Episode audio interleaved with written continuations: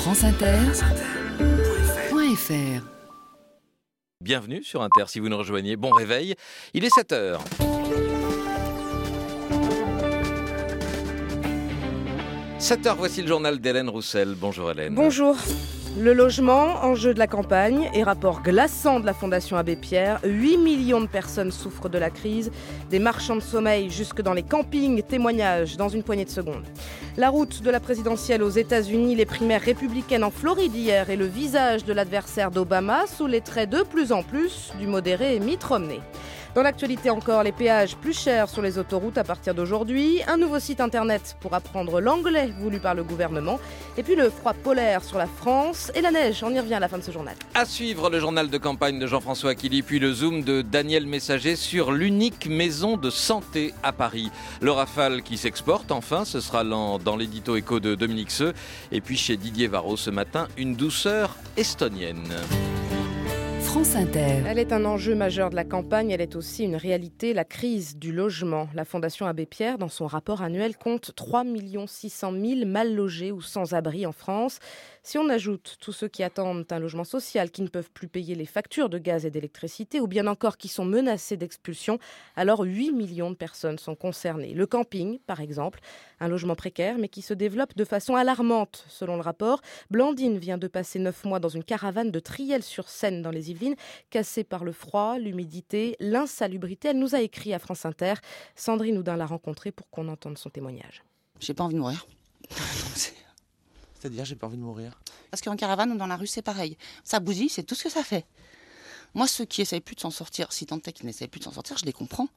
Parce qu'au bout d'un moment, vous craquez complètement. Ou vous buvez pour tenir le coup, ce que beaucoup font, je les connais. Et sinon, bah, vous vous laissez aller, vous vous laissez vraiment tomber. Regardez en France, combien de personnes meurent de froid? L'abbé Pierre, son appel de en 154, il y avait une personne qui était morte. Là, on est en 2012. Cet hiver, il y en aura eu combien? 200 300 Vous dites dans votre lettre, la peine de mort existe encore en France. Bah euh, oui, parce que c'est de la survie. Je suis plein d'être humain depuis que je suis dans ce camping, je suis un animal. Mais la peine de mort, c'est quand même très fort quand vous dites là. Euh, ouais, c'est une absence d'action. Il bouge pas, c'est quoi? C'est une condamnation. Mais qui viennent? Qui viennent? Est-ce que l'État s'est déplacé dans les campings? Est-ce que l'État était voir les gens qui vivent dans la rue? Non. Il y a des candidats. Oui, des candidats. Qui viennent? Et pas un camping qui leur a trié. Trié le joli camping avec les fleurs au balcon, entre guillemets, et des caravanes? Non, non, non, non, non, non, non, un vrai camping. Le camping des marchands de sommeil. Moi, je l'imaginais pas avant. Je le voyais, je l'imaginais pas que c'était comme ça. Les témoignages de Blandine sont réels, comme des milliers de Français aujourd'hui touchés par la crise du logement. Christophe Robert, le délégué général adjoint de la Fondation Abbé Pierre, sera l'invité de 7h50 tout à l'heure sur France Inter. 17e rapport annuel donc de la Fondation. Présentation cet après-midi au Parc des Expositions à Paris, avec pour objectif de placer le logement au cœur des débats avant la présidentielle. Paris réussi puisque les candidats vont défiler aux côtés de la Fondation. On attend Eva Joly, Jean-Luc Mélenchon, François Hollande et François Bayrou.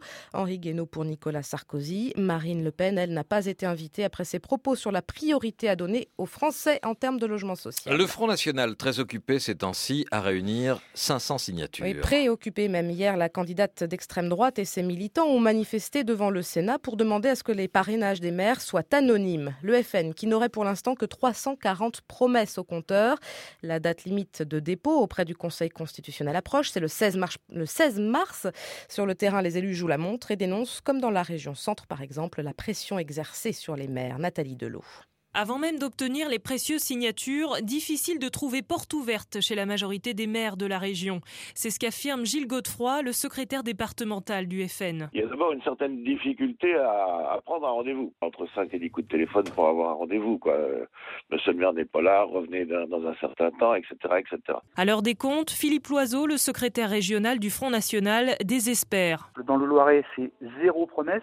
Dans le Cher, zéro promesse. Dans le loire zéro promesse, tout en sachant qu'en 2007 et en 2012, nous avions eu 12 promesses en Eure-et-Loire avec 5 parrainages confirmés, donc même pas la moitié, si vous voulez. Et actuellement, c'est dramatique. Trois départements, aucune promesse. Les autres, il y en a quelques-unes, mais c'est très, très, très peu. D'après cet élu, ce manque de soutien est dû à des pressions sur les maires, notamment dans le cadre des communautés de communes. Pierre Louot, le président de l'Association des maires de France pour l'Indre-et-Loire, parle, lui, de rétention de la part des grands partis. Je sens les maires de plus en plus réservés sur euh, un parrainage. Et c'est ce qui explique que ben, il y a quand même beaucoup plus de maires qui sont PS ou MP que, que dans les autres catégories, qui rament beaucoup. c'est clair. Pour déjouer les pressions sur les maires, Marine Le Pen défend l'anonymat des parrainages. Nathalie Delot, France Bleu Touraine pour France Inter. C'est ce qu'on appelle une méga commande. 126 avions de chasse pour 12 milliards de dollars. L'Inde s'est finalement décidée et a sélectionné le Rafale d'assaut pour moderniser sa flotte. On l'a appris hier. Le contrat n'est pas encore signé, mais pour le président de la République, c'est un signal de confiance pour l'économie française.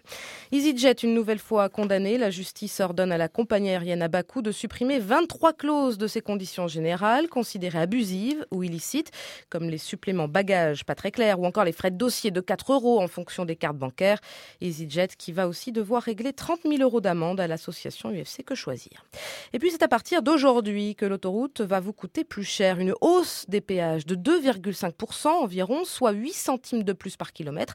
C'est bien plus que l'inflation. Le PDG du réseau Vinci, Pierre Coppet, défend ces chiffres.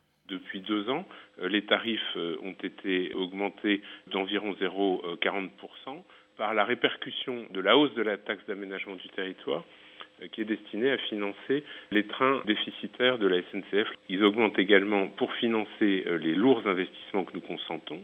Chez Vinci Autoroute, nous investissons de l'ordre d'un milliard d'euros par an pour améliorer nos autoroutes, ou pour en construire de nouvelles. Et euh, nous faisons, pour le financer, appel à un endettement qui est très lourd et qui n'est possible qu'avec la contrepartie du péage. L'autre contrepartie du péage, c'est un niveau de service dont je crois que euh, les Français le mesurent et le remarquent. Mais bien sûr, chacun préférerait que tout soit gratuit, mais il faut bien que quelqu'un paye et que quelqu'un finance les investissements. Le PDG de Vinci, joint par Marion Lourd. Suicide, jeu ou accident, la mort hier après-midi d'un petit garçon de 8 ans retrouvé pendu chez lui à Saint-Ouen en Seine-Saint-Denis pose bien des questions. Ce sont ses parents qui l'ont découvert. France Inter 7h07, on met le cap sur la Floride. Mitt Romney a remporté haut la main la primaire républicaine dans cet état déterminant pour la course à la Maison Blanche. Oui, 47% des voix pour celui qu'on dit modéré. L'ancien gouverneur du Massachusetts creuse l'écart avec son poursuivant, le très conservateur Newt Gingrich à 32%. Quatrième état le plus peuplé des États-Unis, la Floride pèse lourd et donne des ailes à Mitt Romney. À Tampa en Floride, Fabienne Synthèse. Il vient de marquer des points au sens propre comme au sens figuré. Mitt Romney, 50 points comme les 50 délégués de cet État de Floride, qui lui sont désormais acquis pour le calcul final. Et puis, sa victoire est tellement franche qu'elle le réinstalle comme leader, une place qu'il avait perdue la semaine dernière en Caroline du Sud. La Floride, c'est comme nous qui venons de l'Indiana. C'est un État du Sud, chaud en hiver, qui attire des gens venus de toute l'Amérique. Donc, quand vous voyez l'enthousiasme ici, ce que vous voyez, c'est pas seulement des gens de Floride. Ce que vous voyez, c'est des gens de partout. Cette excitation, c'est comme un sondage de ce que ressent tout le pays. La vraie victoire de Romney, c'est qu'ici, seuls les républicains inscrits avaient le droit de voter, pas les indépendants ou parfois plus centristes. Ça veut dire que Romney a convaincu aussi les purs et durs, aussi les tea partis, et en cela, il a mangé sur le terrain de Newt Gingrich, qui estimait être le seul à représenter la base. La guerre avec Gingrich, elle a été âpre cette semaine, elle a laissé des cicatrices. Écoutez Mitt Romney dans son discours de remerciement. Nos opposants de l'autre parti nous regardent et ils aiment se réconforter en pensant qu'une campagne disputée nous laissera divisés et faibles. Une campagne disputée, elle ne divise pas, elle prépare et on va gagner. Romney le confiant qui entame la série de primaires du mois de février, crânement, en favori et avec sur le dos, pour la première fois en fait, le maillot officiel du Parti républicain à Tampa en Floride. Fabienne Synthèse, France Inter. Et la prochaine étape de ces primaires républicaines acquises presque d'avance au Mormon Mitt Romney, le Nevada, ce sera ce week-end, le Colorado ensuite la semaine prochaine. La Syrie sur la table de l'ONU, la résolution discutée hier à New York sera-t-elle votée un jour par le Conseil de sécurité? Alain Juppé a bon espoir, selon le ministre des Affaires étrangères. La Russie, qui menace de tout bloquer par son veto, serait prête à discuter. Il faut dire que le texte présenté par la Ligue arabe envisage une solution pacifique, pas de départ stricto sensu du président Bachar el-Assad, mais plutôt un transfert de pouvoir. Sur le terrain, les violences auraient fait plus de 500 morts en une semaine, avec des combats ces derniers jours tout autour de la capitale. Ce sera la une du journal de 7h30. Le Sénégal Le Sénégal, avec la tension toujours euh, dans le pays, à moins d'un mois de la présidentielle. Un jeune homme a été tué hier soir à Dakar, renversé par une voiture à la fin de la manifestation. Plusieurs milliers de personnes dispersées par les forces de l'ordre avaient répondu à l'appel de l'opposition pour contester la candidature du chef de l'État, Abdoulaye Wade, depuis 12 ans au pouvoir. En France, on reparle de l'apprentissage des langues étrangères, notre talon d'Achille. Le ministre de l'Éducation doit lancer bientôt un site internet pour mieux parler l'anglais. Oui, un service public en partie gratuit et pour tous les âges. C'est une information France Inter. English by Yourself, ça s'appelle. Un site conçu par le CNED, le Centre d'enseignement à distance. Il s'agit aussi pour le gouvernement de renforcer tout le système d'apprentissage des langues depuis l'école primaire. Emmanuel Davier. Un élève suit 1000 heures de cours d'anglais pendant sa scolarité. Pourtant, à la fin du lycée, il est loin d'être bilingue. Au ministère de l'Éducation, on estime qu'une refonte totale du système est nécessaire. Actuellement, les moyens sont donnés au collège et au lycée, alors que c'est entre 3 et 8 ans qu'un enfant est le plus réceptif à une langue étrangère.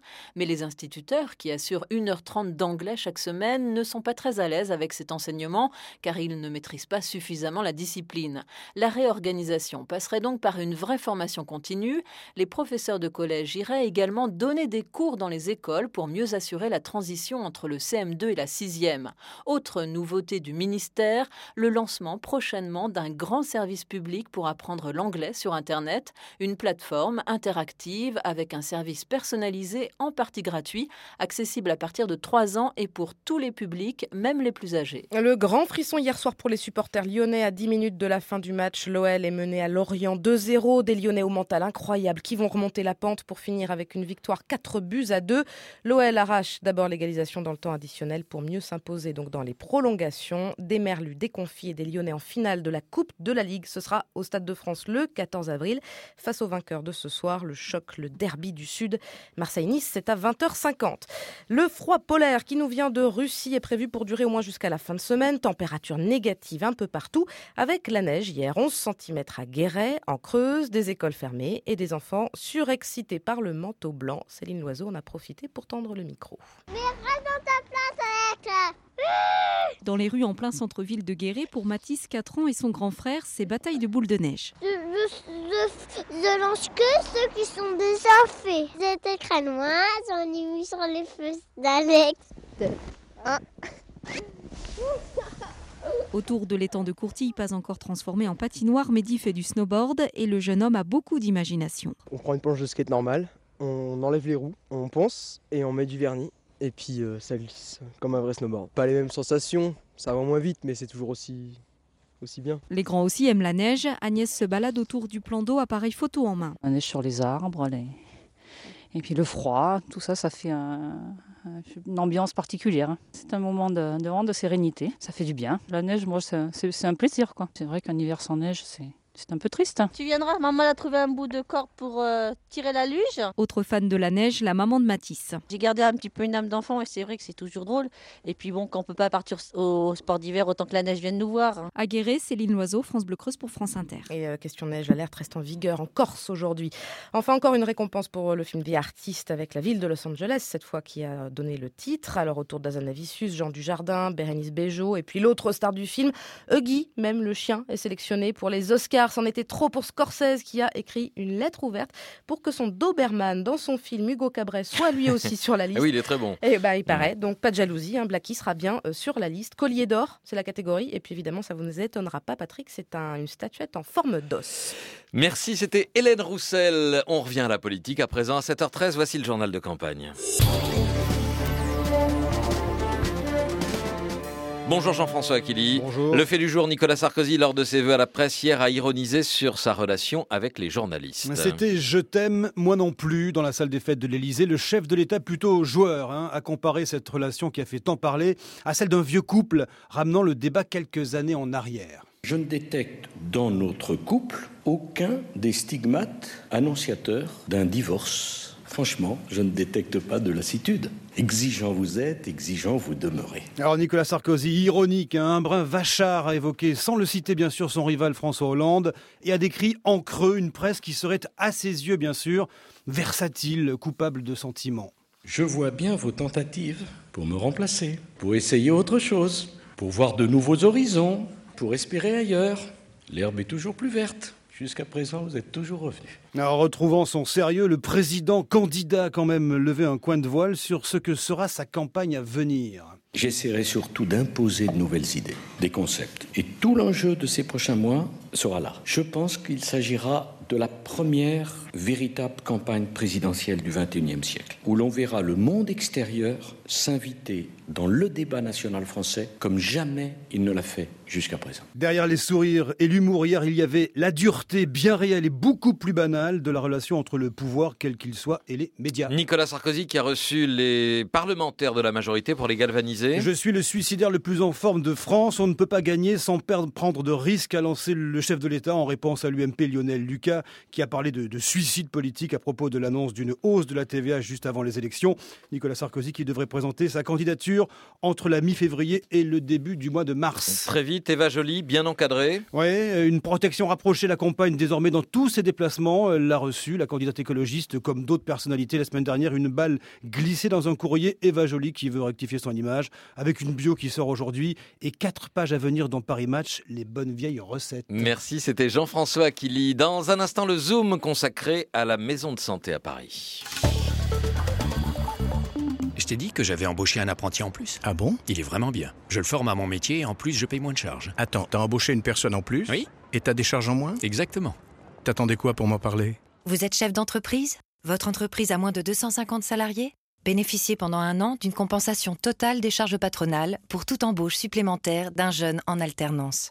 Il n'y a que des avantages à embaucher en alternance. Renseignez-vous sur alternance.emploi.gouv.fr. Ceci est un message du ministère chargé de l'emploi. Avant, c'était rhumatisme et mal au dos. Après, c'est randonnée et sac à dos. Après quoi? Après ma cure à Bain-les-Bains au cœur des Vosges, pour soigner mes douleurs articulaires et réduire ma consommation de médicaments. La cure thermale de Bain-les-Bains est une médecine aussi efficace que naturelle pour soigner vos rhumatismes.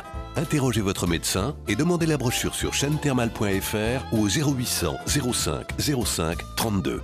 0800 05 05 32. Chaîne thermale du soleil agit naturellement pour votre santé. 7h16. France Inter, Patrick Cohen, le 7-9. Pourquoi beaucoup de jeunes médecins ne veulent pas s'installer Pourquoi ils cherchent absolument des postes salariés C'est parce que le travail en libéral, tout le monde n'en peut plus. La maison de santé pluriprofessionnelle, je pense que c'est l'avenir. C'est la seule à Paris ouverte depuis trois mois. La maison de santé est-elle la solution aux déserts médicaux qui se développent et pas seulement dans les zones rurales? Bonjour Daniel Messager. Bonjour. Vous êtes allé voir comment fonctionne cette unique maison de santé parisienne. Elle se situe dans le 19e arrondissement, alors pas côté Butte Chaumont et ses immeubles de pierre, mais côté Périph et ses tours d'une vingtaine d'étages, au pied de la cité Michelet. Une population qui a vu sa densité de médecins fondre, 8 spécialistes pour 10 000 habitants contre 24 en moyenne à Paris un lundi après-midi dans la salle d'attente. J'ai mon médecin traitant, elle ne peut pas me prendre, elle est trop chargée, alors je suis venue ici. Je ne peux plus, je suis très malade. Et là, on vous reçoit tout de suite? Tout de suite, ouais, elle m'a dit on va vous prendre peut-être entre deux ou je sais pas. Moi, ça m'évite d'aller plus loin. Moi, c'était une, en urgence, alors c'était bien, on a demandé et elle nous a fait rentrer tout de suite. Et je suis bien contente. Ah, oui, voilà. Enfin, pour ma fille, c'est pas cicatrisé comme il faut. Alors, elle est venue voir euh, l'infirmière, mais là, on a conseillé de voir le médecin tout de suite. Si on n'avait pas pu la recevoir ici, elle allait où? Ah, je ne sais pas. Eh bien, cette femme irait à l'hôpital engorger un peu plus les urgences. Le docteur Olivier Marguelich, l'un des trois médecins généralistes. Les urgences de Robert Debré disent qu'ils voient plein d'enfants, souvent pour des consultations simples, parce que les gens n'ont pas de médecin habituel, euh, ils ne sont pas dans un circuit organisé de soins. Il y a pas mal de gens qui n'ont pas de médecin, qui n'ont pas de soins, et qui vivent avec des pathologies chroniques qui ne sont pas prises en charge. Jusqu'à la catastrophe, l'accident aigu, les urgences. euh, Et donc c'est vrai que la maison de santé doit favoriser le parcours L'idée derrière tout ça, c'est quand même d'améliorer l'état de santé de la population. Et c'est grâce à la mairie qui veut maintenir des soins de qualité dans les quartiers populaires que cette maison de santé a pu voir le jour. Alors se sont donc regroupés, outre les généralistes, deux infirmières, une kiné, une orthoptiste. Pour Nathalie Toubiana et Christine Carianis, la kiné et l'infirmière, la prise en charge du malade est incontestablement meilleure. Par exemple, on va prendre un diabétique. Vous êtes suivi à l'hôpital pour le diabète. Vous allez à l'hôpital. Ensuite, il y a le médecin traitant. Souvent, il n'y a pas d'interaction entre les deux. Donc, ce qui fait qu'en fait, ils sont soignés à droite et à gauche. Le fait de centraliser, euh, vous avez un patient qui est mieux pris en charge. Des médecins et des professionnels de santé de proximité, il y en a de moins en moins. Et le 19e, c'est un quartier hyper peuplé. Donc, à un moment donné, on sature. On sature, il n'y a plus de place. Euh, Problème de trouver des médecins parce qu'il y en a beaucoup qui se déplacent plus. Donc, en fait, les gens sont très contents qu'on se soit implanté ici. Le patient va voir le médecin médecin, ressort avec des séances de kiné, va directement chez le kiné, une piqûre d'anti-inflammatoire, euh, hop, euh, va directement chez l'infirmière. C'est plus de facilité le fait d'être regroupé au sein d'un même cabinet. Et le bouche à oreille a vite fonctionné, Daniel. Oui, il faut dire que ces 400 mètres carrés à l'entrée des tours sont facilement identifiables. Moi, quand j'étais tout seul comme médecin, qui savait que j'existais, pas grand monde. Là, on est dans un local visible, donc. La visibilité est un point important. Ici, on a cet affichage clair de faire des soins sans aucun dépassement d'honoraires et de faire de tiers payants. Voilà, 23 euros une consultation de généraliste. Donc euh, le patient paye 6,90. 6,90 euros, une somme accessible même pour les plus démunis. Et si c'est bon pour les patients, c'est bon pour les médecins aussi. Les maisons de santé, c'est une façon de sortir de la morosité du point de vue des médecins et paramédicaux. Pourquoi beaucoup de jeunes médecins ne veulent pas s'installer? Pourquoi ils cherchent absolument des postes salariés? C'est parce que le travail en libéral tout le monde n'en peut plus. Et la maison de santé pluriprofessionnelle, je pense que c'est l'avenir. La preuve, la génération montante est très intéressée. Alban Dandolo y effectue son stage d'interne en médecine générale nous, les, jeunes médecins généralistes, enfin moi je suis en fin d'internat, mais on recherche un petit peu une structure qui est plus souple que l'hôpital, mais qui permet quand même de travailler ensemble et de pouvoir échanger et de continuer pour nous à la fois à se former et pour les patients d'avoir la meilleure prise en charge. Je pense que c'est très intéressant qu'effectivement ça va se développer. Pionnière et peut-être modèle, le projet d'une autre maison de santé dans le 18e arrondissement est actuellement à l'étude. C'était le Zoom signé ce matin Daniel Messager. Merci beaucoup. Il est 7h21 sur Inter. Le 7-9 sur France Inter. Bonjour Dominique Seux. On parle ce matin de la commande promise hier par l'Inde de 126 avions de chasse Rafale. Oui, alors Patrick, si vous permettez d'abord une anecdote euh, que je trouve assez drôle. Nicolas Sarkozy présente ses vœux à la presse hier après-midi et oublie de parler des Rafales. Alors Serge Dassault, patron du Figaro, mmh fait alors un, geste désespéré et le chef de l'État remonte sur l'estrade pour se réjouir de ce qui est effectivement une, une bonne nouvelle. Alors ce qui est sûr sur le fond, euh, c'est que les cocoricots entendus hier sur cette bonne nouvelle mettent en évidence deux choses. Ça montre, euh, un, que la France réussit encore à concevoir et à vendre des produits de haute, de haute technologie, euh, tant pis pour le pessimisme sur notre compétitivité, mais deux, ces cocoricots montrent aussi en creux combien ces grands contrats sont difficiles à emporter, quel que soit le domaine. L'Inde, on le sait, est le premier succès à confirmer hein, à l'export du Rafale. Auparavant, il y en a eu un des échecs au Maroc, en Suisse et un faux espoir au Brésil. Euh, dans le nucléaire, autre grande filière tricolore, deux EPR ont été vendus en Chine en 2007, mais depuis, mm. rien. Quant à la troisième filiale, les TGV, Alstom a vendu 25 rames à l'Italie en 2008, puis un projet au Maroc, celui-là financé par la France. Donc les rafales indiens, a priori un succès, mais aussi à remettre en perspective. Pourquoi est-ce de plus en plus dur, euh, Dominique? Alors d'abord, euh, c'est plus dur. Hein. Dassault avait vendu, souvenez-vous, enfin, à l'export environ 500 Mirage F1 et 300 Mirage 2000. On en est loin pour le Rafale. Pourquoi est-ce plus dur? Bien, parce que euh, les clients sont plus exigeants et que la concurrence est plus violente. Alors plus exigeants, 9 rafales sur 10 seront produits en Inde. Euh, plus de concurrence, le TGV d'Alstom qui s'était imposé en Espagne, en Corée, en Italie, s'est fait doubler par les Espagnols sur la ligne Médine-la-Mecque et par Siemens sur l'Eurostar. Le nucléaire français euh, lui, a perdu face aux Coréens à Abu Dhabi. on s'en souvient. Comment la France peut-elle résister? Alors, par la haute technologie, hein, mais c'est pas facile. Euh, le Rafale est techniquement au-dessus des autres. Il peut tout faire en vol. Hein. la reconnaissance, le combat aérien, l'attaque au sol, euh, pas ses concurrents. dans le nucléaire, la France parie sur le très haut de gamme, hein, les EPR de nouvelle génération. Mais les Coréens vendent les TGV qu'on leur a appris à faire et les Chinois, les centrales nucléaires. L'autre moyen, bon, auquel on pense, l'autre moyen de résister, c'est de chasser en meute au niveau européen, comme la réussite absolue d'Airbus le montre, même si l'annonce d'hier est un contre-exemple puisque Dassault a gagné seul face mm. au consortium européen Eurofighter. Cette commande indienne, c'est une bonne nouvelle pour la France? Alors aujourd'hui, hein, euh, le Rafale, ce sont 10 euh, 000 emplois euh, directs. Indirectement, il faut le dire, cette commande va soulager le contribuable puisque l'État a garanti à Dassault la production de 11 appareils par an. L'armée française, qui en a déjà reçu 104, va pouvoir faire traîner ses prochaines livraisons et donc économiser quelques milliards. Euh, chaque rafale hein, vaut jusqu'à 140 millions d'euros. C'est quand même énorme. Hein. L'Élysée espère maintenant que ce succès va ouvrir les portes d'Abu Dhabi. Gérard Longuet, ministre de la Défense, a résumé à sa façon la chose hier. Comme les ennuis, les bonnes nouvelles peuvent voler en escadrille. Merci, c'était Dominique Seux pour l'édito Echo sur Inter. Il est 7h24. France Inter. Le 7-9. Voici Didier Varro. Bonjour Didier. Bonjour Patrick. J'annonçais tout à l'heure une douceur estonienne. Il s'agit du groupe Evert and the Two Dragons qui publie en France son deuxième album et ça a été un véritable carton dans son pays. Et Eh oui Patrick, ces quatre garçons dans le vent de l'Estonie ne vont pas tarder à venir souffler leur mélodie pop-folk ébouriffante jusque chez nous. Des mélodies souples portées par un environnement acoustique simple. Guitare vintage, piano, batterie, basse, xylophone et clavier dessinent un répertoire oxygéné où l'on respire le grand air dans chaque chanson grâce à des arrangements vocaux aériens. Shake me up from the dreams life is only worth when you give it away. When you're done, you've learned there is nothing that's greater, and there is nothing that weighs more. Cause you grow and you grow, and with years you'll know there is only one thing in the end to show. You do it wrong again and to stop and then. You look into the rise, but you can't stop your lies. C'est très rafraîchissant. Evert and the Two Dragons, c'est le nom de ce groupe. Oui, alors le groupe originaire de la ville de Tallinn s'est formé en 2008, emmené par la personnalité attractive de son chanteur Evert Sonja, né en 1983 à l'époque où son pays appartenait encore au bloc de l'Union soviétique.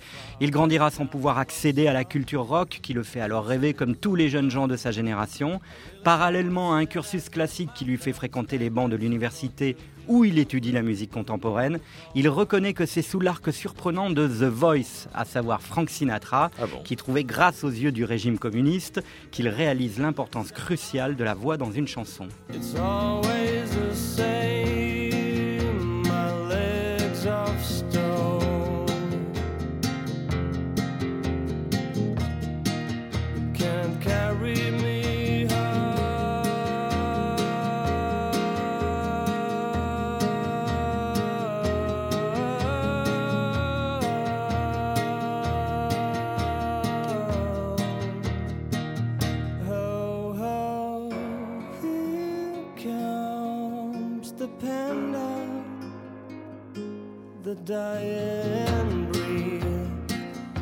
Panda par Evert and the Two Dragons. Alors ce nouvel album d'Evert and the Two Dragons, sorti grâce à un petit label laiton, Solidarité des pays baltes oblige, est en passe de marquer effectivement l'histoire encore neuve de la musique pop en Estonie. Ainsi l'album s'est retrouvé classé numéro 1 pendant plus de 6 mois dans son pays, faisant du groupe un vrai phénomène et le symbole de la vitalité musicale des pays baltes face au rouleau compresseur des canons pop anglo-américains, ce qui est d'ailleurs une tendance générale propre à toute l'Europe du Nord. She cried in the night, he brought her flowers in the daytime.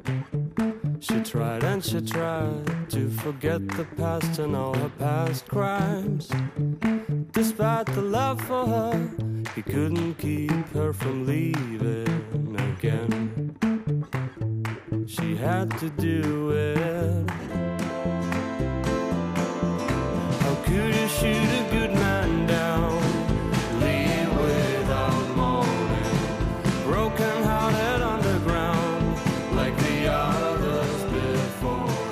Aujourd'hui, l'album sort en France sur l'excellent label français Talitre avec l'aide de la région Aquitaine, un axe nord-sud qui montre que cette pop solaire, pas si éloignée de l'insouciance des garçons de la plage, peut naître sous des latitudes polaires en ces temps de retour de grand froid. Le nord nous donne matière à nous réchauffer, Patrick. Encore une trouvaille signée Didier Varro, c'est formidable. On pourra dire ce matin à la machine à café, j'ai entendu un titre formidable venu d'Estonie. Un disque, c'est grâce à vous. Merci À Didier, demain. à demain. Dans deux minutes, le journal de 7h30. Ceux qui veulent adopter cet article unique lèvent la main. Il est adopté. La marche de l'histoire. Les députés debout dans l'hémicycle, le public en majorité d'origine arménienne applaudit également. La proposition de loi reconnaissant le génocide arménien a été adoptée à l'unanimité. Jean Lebrun. C'était la première étape en France en 1998 et ce 23 janvier 2012, la pénalisation de la négation du génocide. Je sens qu'aujourd'hui, nos grands-parents, ils vont vivre dans la paix. Aujourd'hui, dans la marche de l'histoire, le génocide dans la mémoire des Arméniens. À partir de 13h30. Docteur? Docteur? Ça va, docteur? Ah oui, oui, oui. Non, excusez-moi, excusez-moi. Vous êtes sûr que ça va? Vous aviez l'air euh, ailleurs. Eh oui, oui, ça va, ça va. C'est juste que je pensais à ma retraite. Oh, vous devriez vous détendre, docteur. Vous voulez une de mes pilules? Ne restez pas seul face à votre retraite. Venez au CIC, Madelin, Percoï, investissement locatif. Avec pilotage profession libérale, nous sommes là pour vous aider à faire les bons choix. CIC, parce que le monde bouge. 7h29, la douceur de Didier Varro était purement musicale, Joël Collado, puisqu'il paraît qu'il fait moins 22 en Estonie. Ouais, hein. oui, moins 22 ce matin à Tallinn, en Estonie. Oui, moins 23 du côté de Moscou, euh, moins 20 du côté de, de la Pologne, euh, moins 11 à moins 15 degrés sur l'Allemagne. Et ce froid vient en direct de, de- de Russie, en direct de Moscou. Donc c'est le Moscou-Paris euh, qui se met en place aujourd'hui, à partir d'aujourd'hui, pour trois jours au moins sur l'ensemble de la France. Donc chute spectaculaire des températures, gelée très remarquable, très, très accentuée ce matin, froid accentué par le vent qui souffle fort. Mais ce vent va ramener le soleil. Il y aura du soleil sur euh, le nord, la région parisienne, sur les régions de l'Est. Il y aura du soleil, mais surtout cet après-midi sur la Bretagne et sur le centre. La matinée sera encore un peu grise. En descendant vers le sud, il y a le passage ce matin sur le sud-ouest d'une perturbation qui a limité la baisse des températures. Et il pleut, il neige. Il neigera à très basse altitude sur le piémont pyrénéen, sur euh, le Béarn ou la Bigorre par exemple. Puis autour de la Méditerranée, ça s'est arrangé sur la Provence et la Côte d'Azur. En revanche, le temps reste très agité encore ce matin sur la Corse. Et quel que soit le temps, votre épargne est toujours au beau fixe au Crédit Mutuel. Le Crédit Mutuel appartient à ses sociétaires clients. Et ça, ça change tout. Merci d'avoir choisi France Inter. Nous sommes le 1er février 2012, 7h30. Le journal vous est présenté par Laurence Thomas. Bonjour Laurence. Bonjour Patrick, bonjour à tous. À New York, la Ligue arabe exhorte l'ONU à sortir de son inaction face à la Syrie. Un silence qualifié de scandaleux par Alain Juppé, mais la Russie et la Chine sont opposés à cette initiative. Les deux pays redoutent une répétition de l'affaire libyenne. Nicolas Hulot, le retour pour bientôt en tout cas. Il s'apprête à sortir de son silence observé depuis sa défaite à la primaire écologiste. Confidence faite à Stéphane Leneuf. Les tarifs d'autoroute augmentent aujourd'hui en moyenne de 2,5%. De l'essence à moitié prix aussi, c'est l'idée possible grâce à un site internet. Et puis du cinéma à la fin de ce journal avec Another Happy Day. 8h moins le quart, Thomas Legrand, Nicolas Sarkozy et les journalistes. 8h moins 10, le délégué général de la Fondation Abbé Pierre, Christophe Robert. On parlera du logement, invité de Pascal Clark. France. L'ONU, au chevet de la Syrie, les chefs de la diplomatie des États-Unis, de la France, du Royaume-Uni ont exhorté le Conseil de sécurité des Nations Unies à sortir de dix mois d'inaction en Syrie, un soutien à la Ligue arabe et au Qatar pour mettre fin à la tragédie humanitaire qui a fait au moins 5000 morts depuis mars dernier. Mais pour le moment, pas de vote sur un projet de, résolution car la Russie et la Chine y sont opposés, Aurélien Colli. N'abandonnez pas le peuple syrien, voilà comment le secrétaire général de la Ligue arabe a terminé son exposé de 45 minutes devant le Conseil. Un message à l'attention de la Russie, bien sûr, que les Occidentaux ont ensuite appuyé. Pour Hillary Clinton, il n'y a pas d'alternative au plan de la Ligue arabe, pas d'alternative donc à cette résolution qui l'entérine. Après avoir dénoncé le silence scandaleux du Conseil, Alain Juppé, lui, a tenté de donner des gages à Moscou. Certains évoquent parfois la comparaison avec le conflit en Libye. C'est un pur prétexte. Rien, absolument rien dans le projet de résolution diffusé aux membres du Conseil ne peut être interprété comme une autorisation de recours à la force. Nous ne préparons pas d'opération militaire. En face, le représentant russe est lui resté ferme, pas d'ingérence dans les affaires internes de la Syrie. Il n'a pas pour autant complètement fermé la porte. uh, Nous pouvons nous entendre sur un texte qui permette à la Ligue arabe de jouer entièrement son rôle, a-t-il expliqué. Et ce rôle, selon lui, c'est de promouvoir le dialogue. Une résolution est donc possible, mais si elle appelle au dialogue entre le pouvoir et l'opposition, pas si elle réclame un changement de régime, comme c'est le cas actuellement. Les négociations continuent donc, mais cette fois en coulisses, loin des projecteurs. New York, Aurélien Colli, France Inter. Aux États-Unis, toujours, Mitt Romney a remporté euh, haut la main la primaire républicaine de Floride. Le milliardaire mormon conforte ainsi ses chances d'être investi investi par son parti pour affronter Barack Obama en novembre prochain. On y reviendra à 8 heures. Il a été critiqué, moqué, caricaturé. Grâce à lui, la France signera peut-être le contrat du siècle. L'Inde est entrée en négociation avec Dassault pour acheter 126 rafales. Et il s'agirait des tout premiers avions de chasse français vendus à l'étranger, mais sur le marché de l'armement, la prudence, n'est-ce pas, doit rester de mise jusqu'à la signature. Ce sera le sujet de Philippe Lefébure tout à l'heure dans l'écho du jour après 8h moins le quart. Les péages d'autoroute vont coûter plus cher à partir d'aujourd'hui, une hausse de 2,5% selon les réseaux et les concessionnaires. Les sociétés concernées se justifient notamment par les nombreux travaux engagés. Un plein d'essence à moitié prix, ça vous tente Eh bien, ce sera possible ce matin grâce à un site spécialisé de vente groupée automodile.fr. Dès 10h, plusieurs bons de réduction seront distribués aux premiers connectés qui, moyennant 30 euros, recevront un bon d'achat de 60 euros. Ce site créé en mai dernier s'est fait une spécialité de la promotion automobile et le contexte économique est propice, Yann Bertrand. Il n'ira pas jusqu'à se décrire comme un Robin des Bois des automobilistes, mais le fondateur d'Automodile avait une idée en créant son site il y a huit mois, Florian Ponce. Nous, un petit peu le leitmotiv au début d'Automodile, c'était de diviser euh, par deux le budget euh, voilà, d'un automobiliste, puisqu'on fait, on propose des voitures neuves, des révisions, euh, même le permis de conduire, donc c'est un petit peu voilà, tout le long de, de, de la vie d'un automobiliste. La technique est celle de l'achat groupé. Le site négocie des tarifs avec des prestataires auxquels il promet une belle fréquentation grâce à des prix cassés. Proposer l'essence à moitié prix n'est donc que la suite logique pour lui, une façon de rabattre le public alors que le samplon ou le gazole n'ont jamais été aussi chers. Avec Automodile, le litre coûte moins d'un euro et l'opération est appelée à se reproduire. On compte le refaire régulièrement, donc euh, on n'a pas encore de, de, date, mais quelque chose comme tous les trois mois, euh, voilà, proposer un, une offre comme ça. Donc c'est euh, voilà, ça, ça, va être du récurrent et toujours des offres dans l'automobile, que ce soit le carburant ou d'autres. Première arrivée, premier servi, la course aux réductions commence à 10 Le nombre est bien sûr limité. Reste à prier pour que l'afflux annoncé d'internautes ne provoque pas de file d'attente virtuelle. Et l'offre est valable dans neuf villes de France et leurs banlieues Paris, Lyon, Marseille, Nantes, Nice, Bordeaux, Strasbourg, Lille et Toulouse. Je rappelle le site internet, c'est automodile.fr. Sale temps pour la compagnie aérienne low cost EasyJet après avoir été condamnée il y a 15 jours pour discrimination envers des passagers handicapés qui s'étaient vus refuser l'accès à un avion de la compagnie. Cette fois, c'est le tribunal de grande instance de Paris qui condamne EasyJet à supprimer 23 clauses abusives dans ses contrats de vente de billets. Une victoire symbolique pour Cédric Musso de l'UFC que choisir, interrogé par Philippe Lefebvre éminemment symbolique et notamment une clause, celle qui permettait à la compagnie aérienne de facturer des frais de dossier de 4 euros pour toutes les réservations Internet qui n'ont pas été réglées par carte Visa Electron ou carte bleue.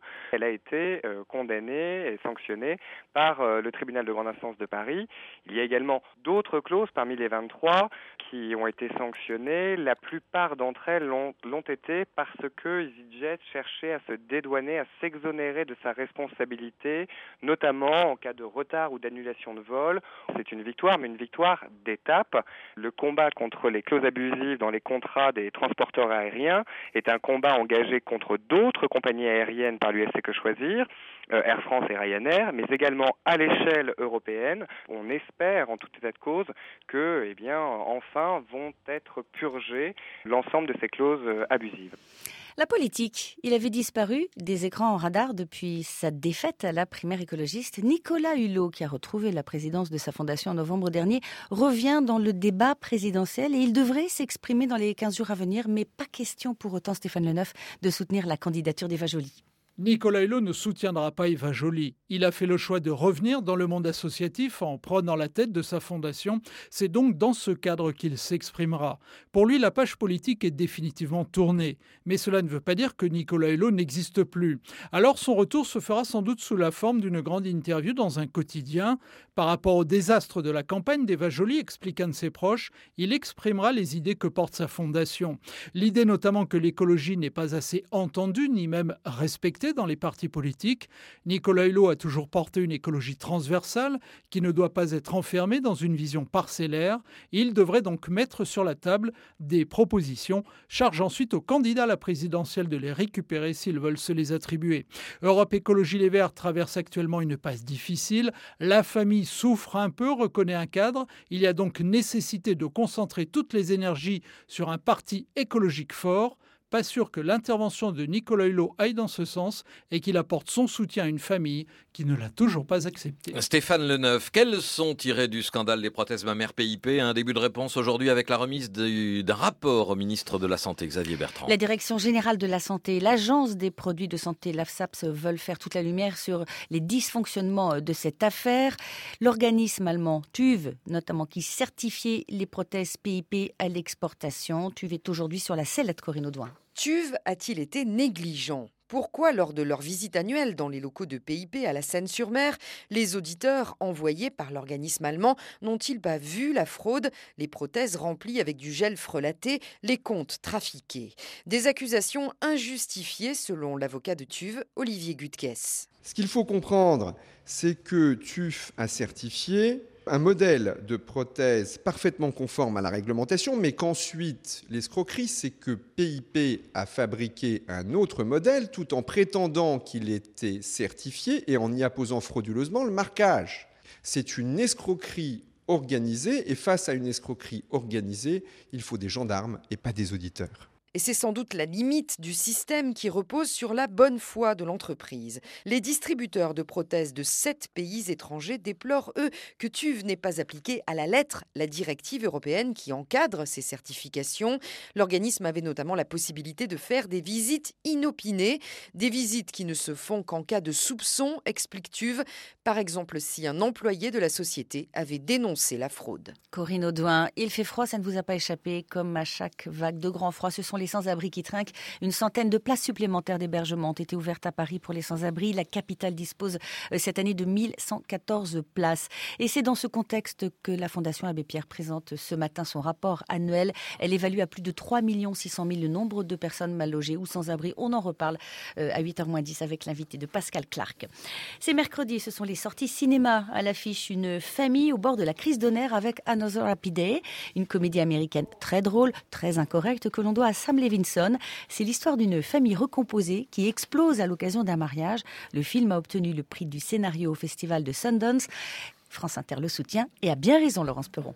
Il y a un petit côté feston dans Another Happy Day l'inceste en moins, et ça, ça n'est pas rien. On est dans le Maryland UP, une famille marie l'un des siens. Il y a la grand-mère, brushing et botox tip-top, le grand-père, Alzheimer et moribond, leurs trois filles qui se haïssent, parmi lesquelles Lynn, la mère du marié, Hélène Barkin, géniale dans ce rôle de mère totalement dépassée, parce qu'elle a trois autres enfants, et c'est là que ça devient bien.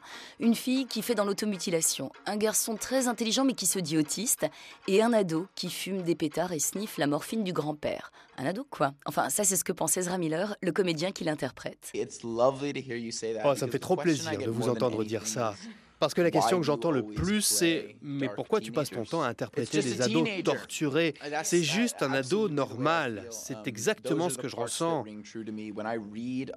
Quand je lis un rôle dans un scénario avec un adolescent qui est toujours heureux et qui s'entend bien avec tout le monde, je me dis. Moi, je n'ai jamais rencontré cette uh, personne. Et les seules fois où j'en ai approché, j'ai découvert des gens avec des choses très sombres, bien enfouies, et plus de lourds secrets uh, refoulés que quiconque. Dans Another Happy Day, les ados sont bien attaqués, mais les adultes n'ont pas grand-chose à leur envier. Laurence Perron, un mot de foot euh, avant de terminer ce journal. L'Olympique lyonnais s'est qualifié pour la finale de la Coupe de la Ligue grâce à sa victoire après prolongation 4-2 sur Lorient. Lorient qui menait pourtant 2-0 à 10 minutes de la fin de la rencontre. Bonne journée. Merci, c'était Laurence Thomas sur Inter, 7h40 de la route. Point route avec la GMF, assureur du 15 de France et de tous les licenciés du rugby depuis 25 ans.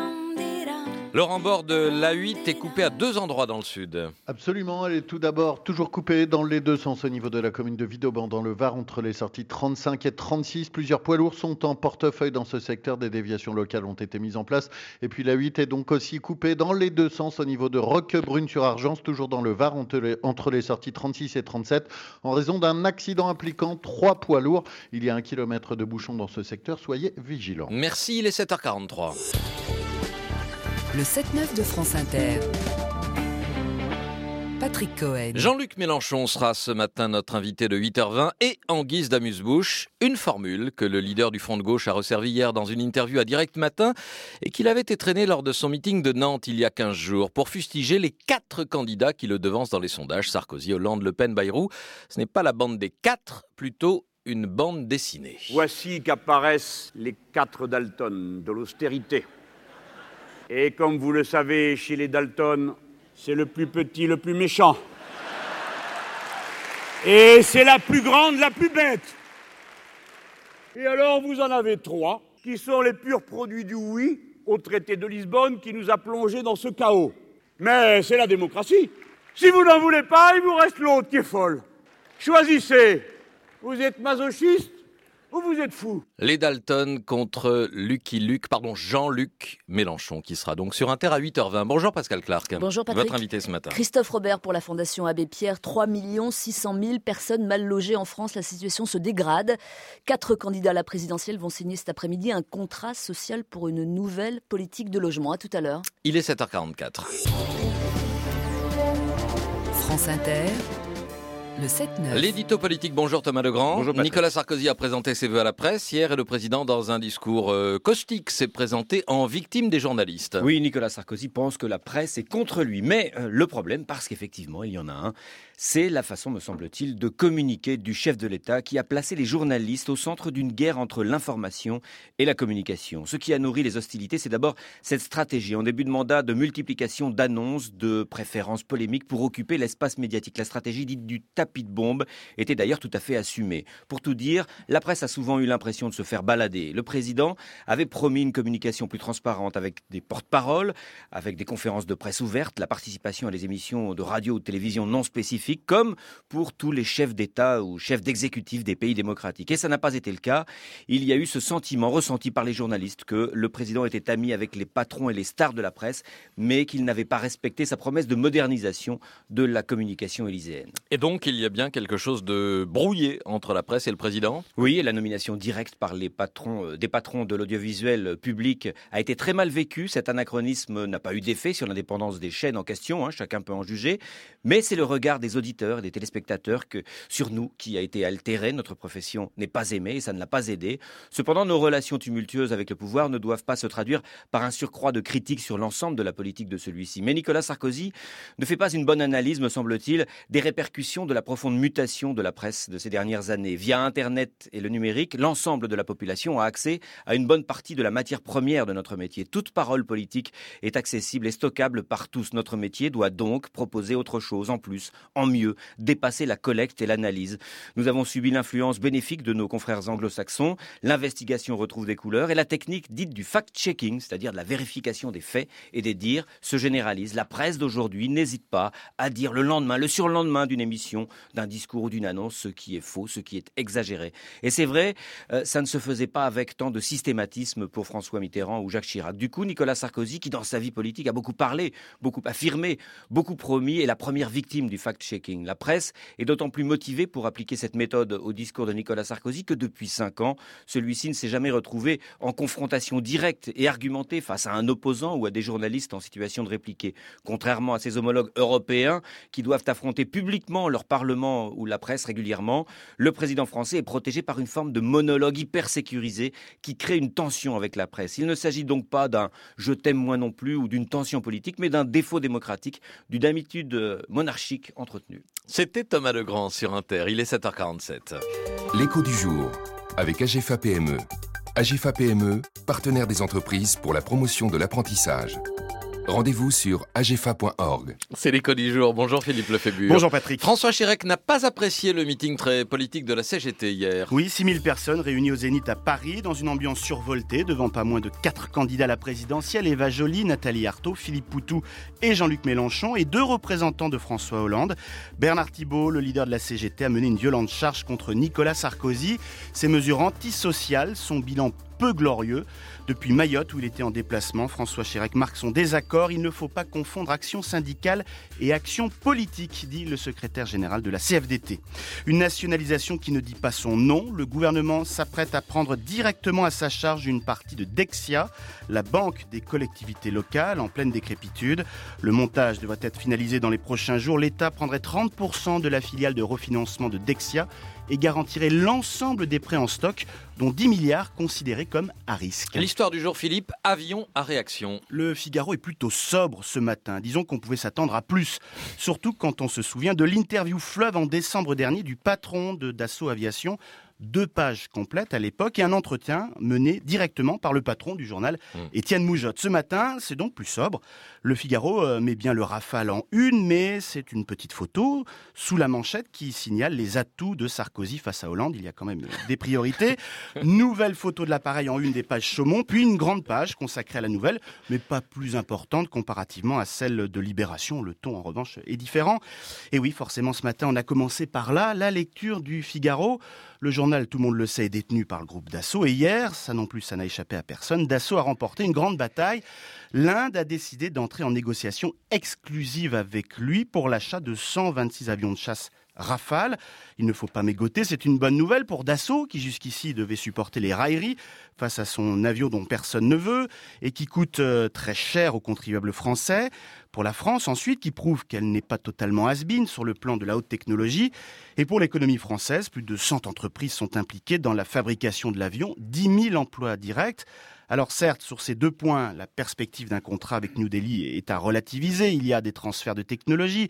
108 des appareils commandés seront construits ou assemblés en Inde. Mais un tel contrat, évidemment, euh, s'il est signé, fera du bien. Dans ce fameux entretien entre Étienne Moujotte et Charles Edelsten, le Figaro du 11 décembre dernier, on sentait bien d'ailleurs le patron de Dacio Aviation prudent mais confiant pour ce marché indien. Alors que pour toutes les négociations en cours aux Émirats arabes unis, au Brésil, il était sur la défensive, et oui, même face à Étienne Moujotte, alors que sur les échecs en Corée, à Singapour, aux Pays-Bas, en Suisse, au Maroc, il était sur le mode ce n'est pas de notre faute. Sur le dossier indien, le ton était légèrement différent. On sentait une grande prudence chez lui, preuve que la partie était encore jouable. La nouvelle d'hier lui a donné raison. C'était Philippe Lefébure sur France Inter, il est 8h10. France Inter. Le délégué général adjoint de la Fondation Abbé Pierre est votre invité, Pascal Clark. Bonjour Christophe Robert. Bonjour. Euh, nous sommes le 1er février, c'est l'anniversaire euh, de l'appel de l'Abbé Pierre, hiver 54. Il serait en colère? Évidemment, quand on a produit notre premier rapport il y a 17 ans, Jamais on n'aurait pensé que le mal logement allait prendre l'ampleur qu'il connaît aujourd'hui. 3,6 millions de personnes mal logées. Et si on cumule celles qui sont fragilisées par la crise du logement sans être vraiment mal logées, c'est 8 à 10 millions de personnes touchées en France, un vrai problème de société dorénavant. Depuis quand la situation s'est-elle dégradée? C'est assez parallèle à l'évolution du phénomène des travailleurs pauvres. C'est-à-dire depuis une dizaine d'années, ça part en vrille, pour dire les choses simplement.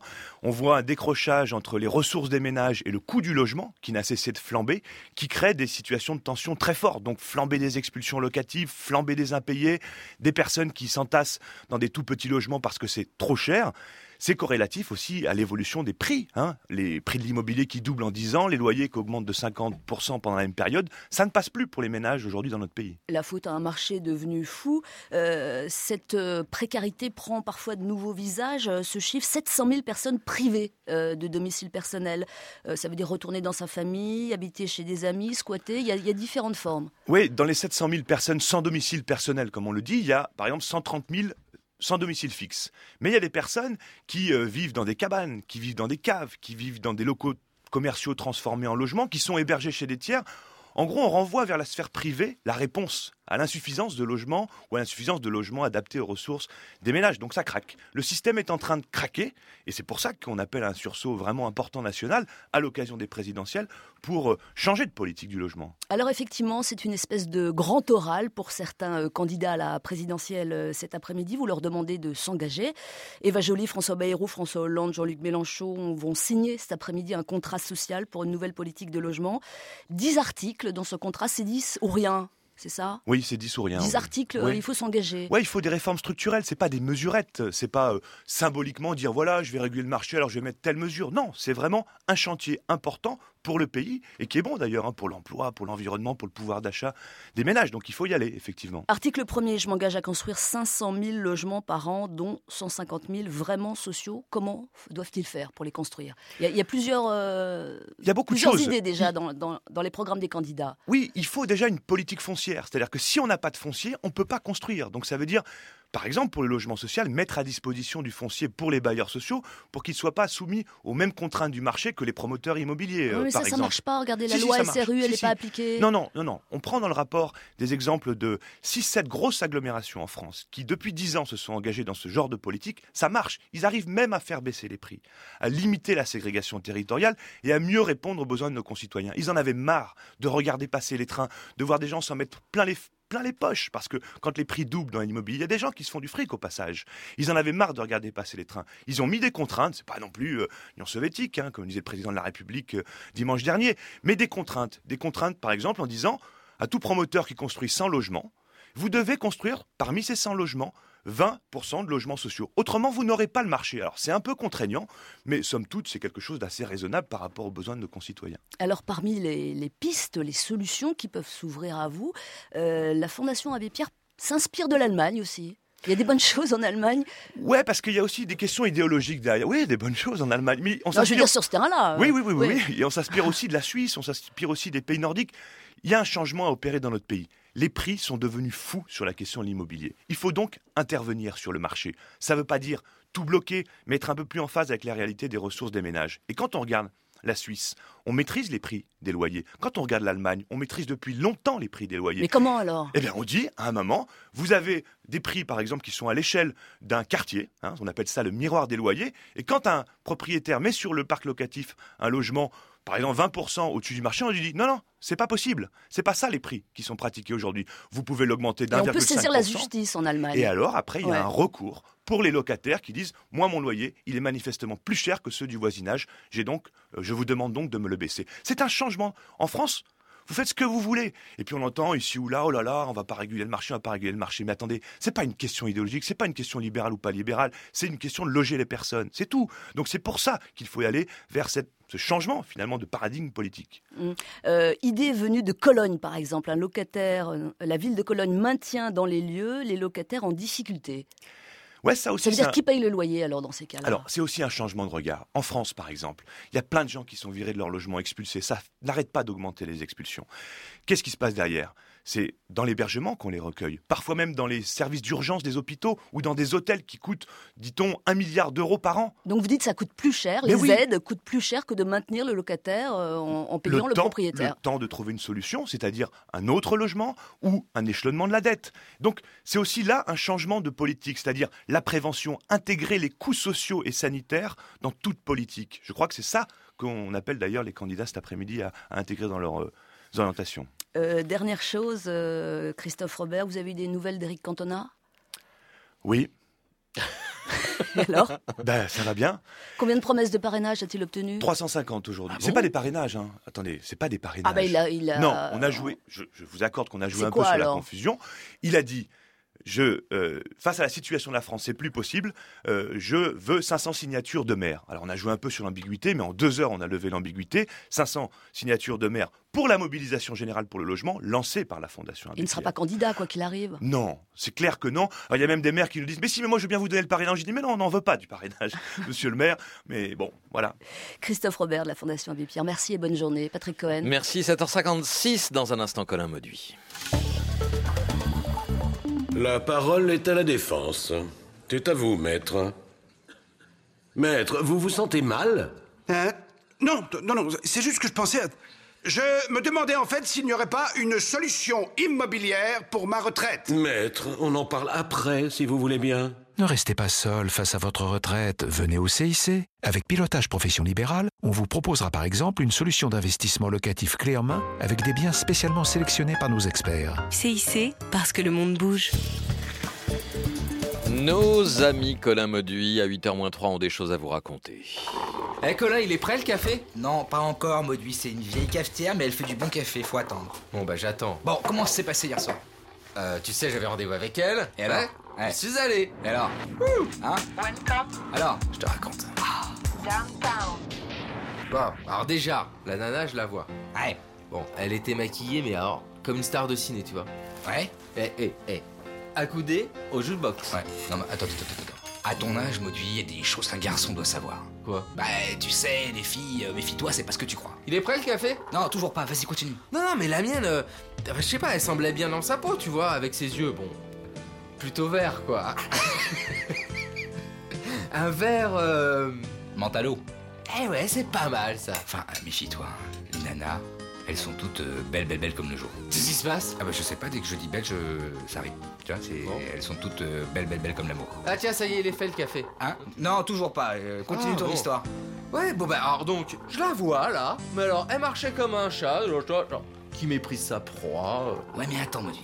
Les nanas, elles te rendront fou de joie, fou de douleur, mais crois-moi, plus fou d'elle, d'elle, d'elle le jour. c'est reparti ton truc, hein Dès que je prononce elle, c'est en trois fois. C'est, dingo. Tiens, attends, voilà ma tasse. Ah, Tu vas mettre du café dedans Je te sers un café. Vas-y, continue pendant que je te sers. Vas-y.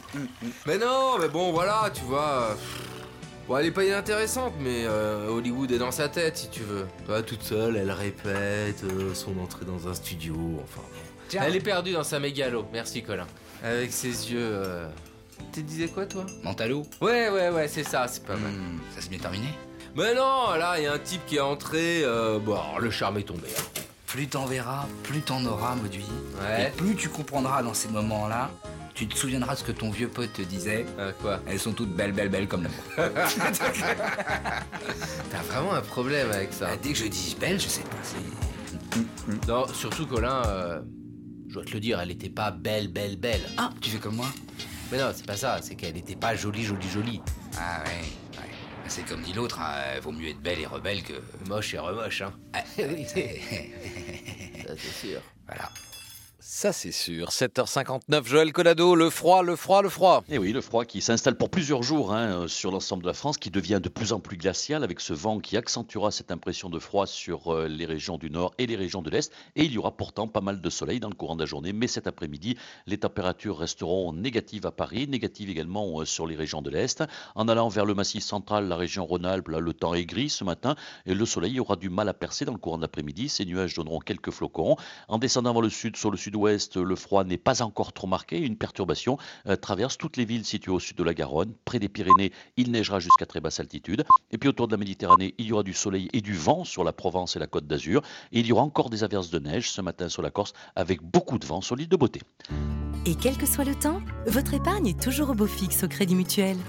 Le Crédit Mutuel appartient à ses sociétaires clients. Et ça, ça change tout. Mercredi 1er février 2012, France Inter, 8h. 8h, voici le journal de Mickaël Thébault. Bonjour Mickaël. Bonjour Patrick, bonjour à tous. Ce serait une très grande première après 20 ans d'échecs. Dassault pourrait vendre 126 rafales à l'Inde, contrat de plus de 11 milliards d'euros. La négociation finale reste à peaufiner, mais déjà, vous le verrez, le débat sur le fabriqué en France. Là aussi, c'est un thème majeur de la présidentielle, le mal logement. La Fondation Abbé Pierre rend ce matin son 17e rapport annuel. Très noir bilan. On en parle, entre autres, et en direct avec un candidat à l'Elysée. Votre invité, Patrick, à partir de 8h20. Jean-Luc Mélenchon et vos questions aux candidats du Front de Gauche dans Interactive au 01 45 24 7000. Du mal logement au pas de logement tout court, SDF confronté au froid, plan grand froid et même froid extrême déclenché dans plusieurs départements. Et puis les questions aussi ce matin autour de l'approvisionnement en électricité. La présidentielle américaine et Mitt Romney qui remporte haut la main la quatrième primaire républicaine en Floride. Nous y serons en direct. Gros plan aussi sur les tarifs des autoroutes. Ils augmentent ce matin partout en France. Enfin, côté foot, un match incroyable hier soir. Lyon qualifié pour la finale de la Coupe de la Ligue. 4-2 face à Lorient. Et ils ont eu très chaud, les Lyonnais. France Inter. Cette fois, on peut donc le dire, espoir sérieux de gigantesques contrats pour Dassault. Alors rien n'est encore définitif, mais le Rafale est en tout cas désormais le seul et unique avion sélectionné par l'armée indienne. Une possible commande de 126 appareils pour un montant estimé à près de 11 milliards d'euros. Le contrat doit encore être peaufiné, mais il est, c'est sûr, en phase finale. Et après bien des déboires, ce serait de fait un succès retentissant pour cet avion ultra performant, mais qui n'a jamais été exporté, car souvent jugé trop cher. Alors chez Dassault, évidemment, on se réjouit, mais tout en restant prudent. Tant que ce n'est pas signé, on ne sable pas le champagne. Illustration à Argenteuil, dans l'une des usines du groupe. 1000 personnes travaillent sur le fuselage du Rafale. Olivier Bois. Hier, la rumeur a couru et puis elle s'est confirmée. En tout cas, on a parlé quasiment que de ça toute la journée dans cette usine qui fait travailler presque 1000 personnes. L'avion a quand même des très bonnes performances et on pense qu'il le mérite quand même. Les gens sont vraiment passionnés et aiment vraiment euh, le travail qu'ils font. Dès qu'on a su la nouvelle, dans tous les services, c'était un peu l'euphorie quand même. Ah, c'est un peu excitant. C'est un gros contrat, donc voilà, peut-être euh, un avenir euh, encore plus florissant pour le groupe, pour les salariés. Ouais, c'est un petit moment où, on a le sourire et puis on attend la suite. effectivement, on l'entend, même si c'est une très bonne nouvelle, on ne sent pas forcément une totale euphorie. Le Rafale a connu beaucoup de mésaventures, les Émirats arabes unis qui l'ont trouvé trop cher, et puis il y a eu la vente au Brésil qui était très avancée, elle aussi et qui portait sur 60 rafales. Il n'était pas signé, c'était euh, pareil, l'avion qui se retrouvait en fait en premier euh, par rapport à ses concurrents. Il faut être patient et croire aux possibilités de l'avion, aux possibilités du groupe. Et vous, vous y croyez? Ah oui, moi tout récemment j'ai changé de programme, donc j'étais sur le programme Rafale et euh, on a envie de le vendre notre avion. Et eh bien là, il pourrait en vendre 126 d'un coup pour 11 milliards d'euros, probablement au-delà des espérances du ministre de la Défense, Gérard Longuet, qui évoquait le mois dernier l'hypothèse d'un arrêt de la production si l'avion continuait à ne pas se vendre à l'étranger. Olivier France Bleu 107.1 à Paris pour France Inter. Voilà, la prudence des salariés, pas vraiment le cas des investisseurs avec une action d'assaut qui s'est envolée hier de plus de 18% à la Bourse de Paris. Et en attendant la signature définitive, déjà les questions sur l'autre aspect de ce contrat, le lieu de production, car la majorité des avions seraient produits en Inde et à l'heure où le Made in France devient un thème de la présidentielle, cette vente devient aussi déjà politique, Marion Lourd. D'après plusieurs sources, 108 rafales sur les 126 seraient fabriquées en Inde. En fait, ça reste à négocier. Une partie des pièces viendrait sûrement de France, mais ce qui est sûr, c'est que le transfert de technologie est inclus dans le cahier des charges. C'est devenu un argument de vente à l'international dans beaucoup de secteurs, le nucléaire et donc l'armement et l'aéronautique. De plus en plus, les grands groupes acceptent d'exporter une partie de leur savoir-faire. En échange, comme Dassault, ils multiplient leurs chances de remporter le contrat. Ça renforce aussi l'influence de l'entreprise, les liens commerciaux. Mais il y a un risque, voir l'Inde par exemple devenir un concurrent et perdre des emplois en France. Jusqu'où aller? Dassault va négocier pendant six mois à un an pour répondre à cette question. Les syndicats ne rejettent pas le transfert de technologie, il peut rapporter du travail, faire plancher cadres et ingénieurs la moitié de l'effectif de l'entreprise. Chez Dassault, on rassure, oui, nous donnons à l'Inde une partie des technologies d'aujourd'hui, mais pendant ce temps, nous préparons déjà celle de demain. Et l'ancien ministre socialiste de la Défense, Paul Quiles, s'inquiète de ces transferts de technologie, estimant, je cite, que la France va se créer de considérables concurrents. Après l'aérien, l'automobile, et là c'est au contraire la chute des commandes. Résultat, PSA Peugeot Citroën va mettre plus de 20 000 salariés de quatre sites de production au chômage partiel pendant une semaine, en février ou en mars selon les usines. Il s'agit de limiter les stocks et évidemment de préserver l'emploi. Sont concernés les sites d'Aulnay, de Rennes, de Sochaux et de Mulhouse. Il est 8h05 euh, et avec l'emploi, le logement, c'est, vous le savez, la préoccupation numéro un des Français, maintenant aussi un thème majeur de la campagne présidentielle. Et pour cause, puisque la situation empire, la Fondation Abbé Pierre rend ce matin son 17e rapport annuel. Bilan très sombre, près de 700 000 Français n'ont pas de domicile personnel et près de 10 millions subissent directement les conséquences de la crise du logement. Dans le détail, 133 000 personnes sont sans abri en France. 685 000 autres vivent chez un tiers, à l'hôtel, en résidence sociale ou dans un habitat de fortune.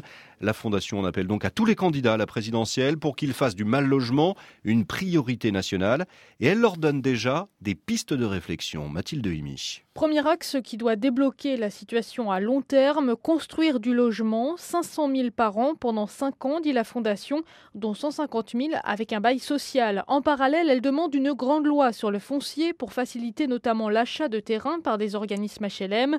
Mais la crise du logement ne peut pas attendre, c'est le deuxième pilier pour baisser la pression. La Fondation Abbé Pierre propose de réguler les prix du marché, encadrer les loyers dans les zones tendues au moment de la relocation, convaincre aussi les investisseurs institutionnels, les banques, les assurances de réinvestir dans l'immobilier et saisir les 1 400 000 logements vacants situés en ville. Troisième idée de la Fondation, aider les locataires, prévenir les risques d'expulsion, soulager ceux qui ont des difficultés à payer leurs factures de gaz ou d'électricité. Pour construire des villes plus mixtes, la Fondation Abbé Pierre demande enfin un relèvement de la part des logements sociaux dans les communes et des amendes plus fortes contre celles qui ne respectent pas la loi. Et François Hollande, François Bayrou, Eva Joly, Jean-Luc Mélenchon sont d'ores et déjà attendus aujourd'hui pour réagir à ce 17e rapport. Le candidat du Front de gauche, je vous le rappelle, qui sera ici même en direct à partir de 8h20.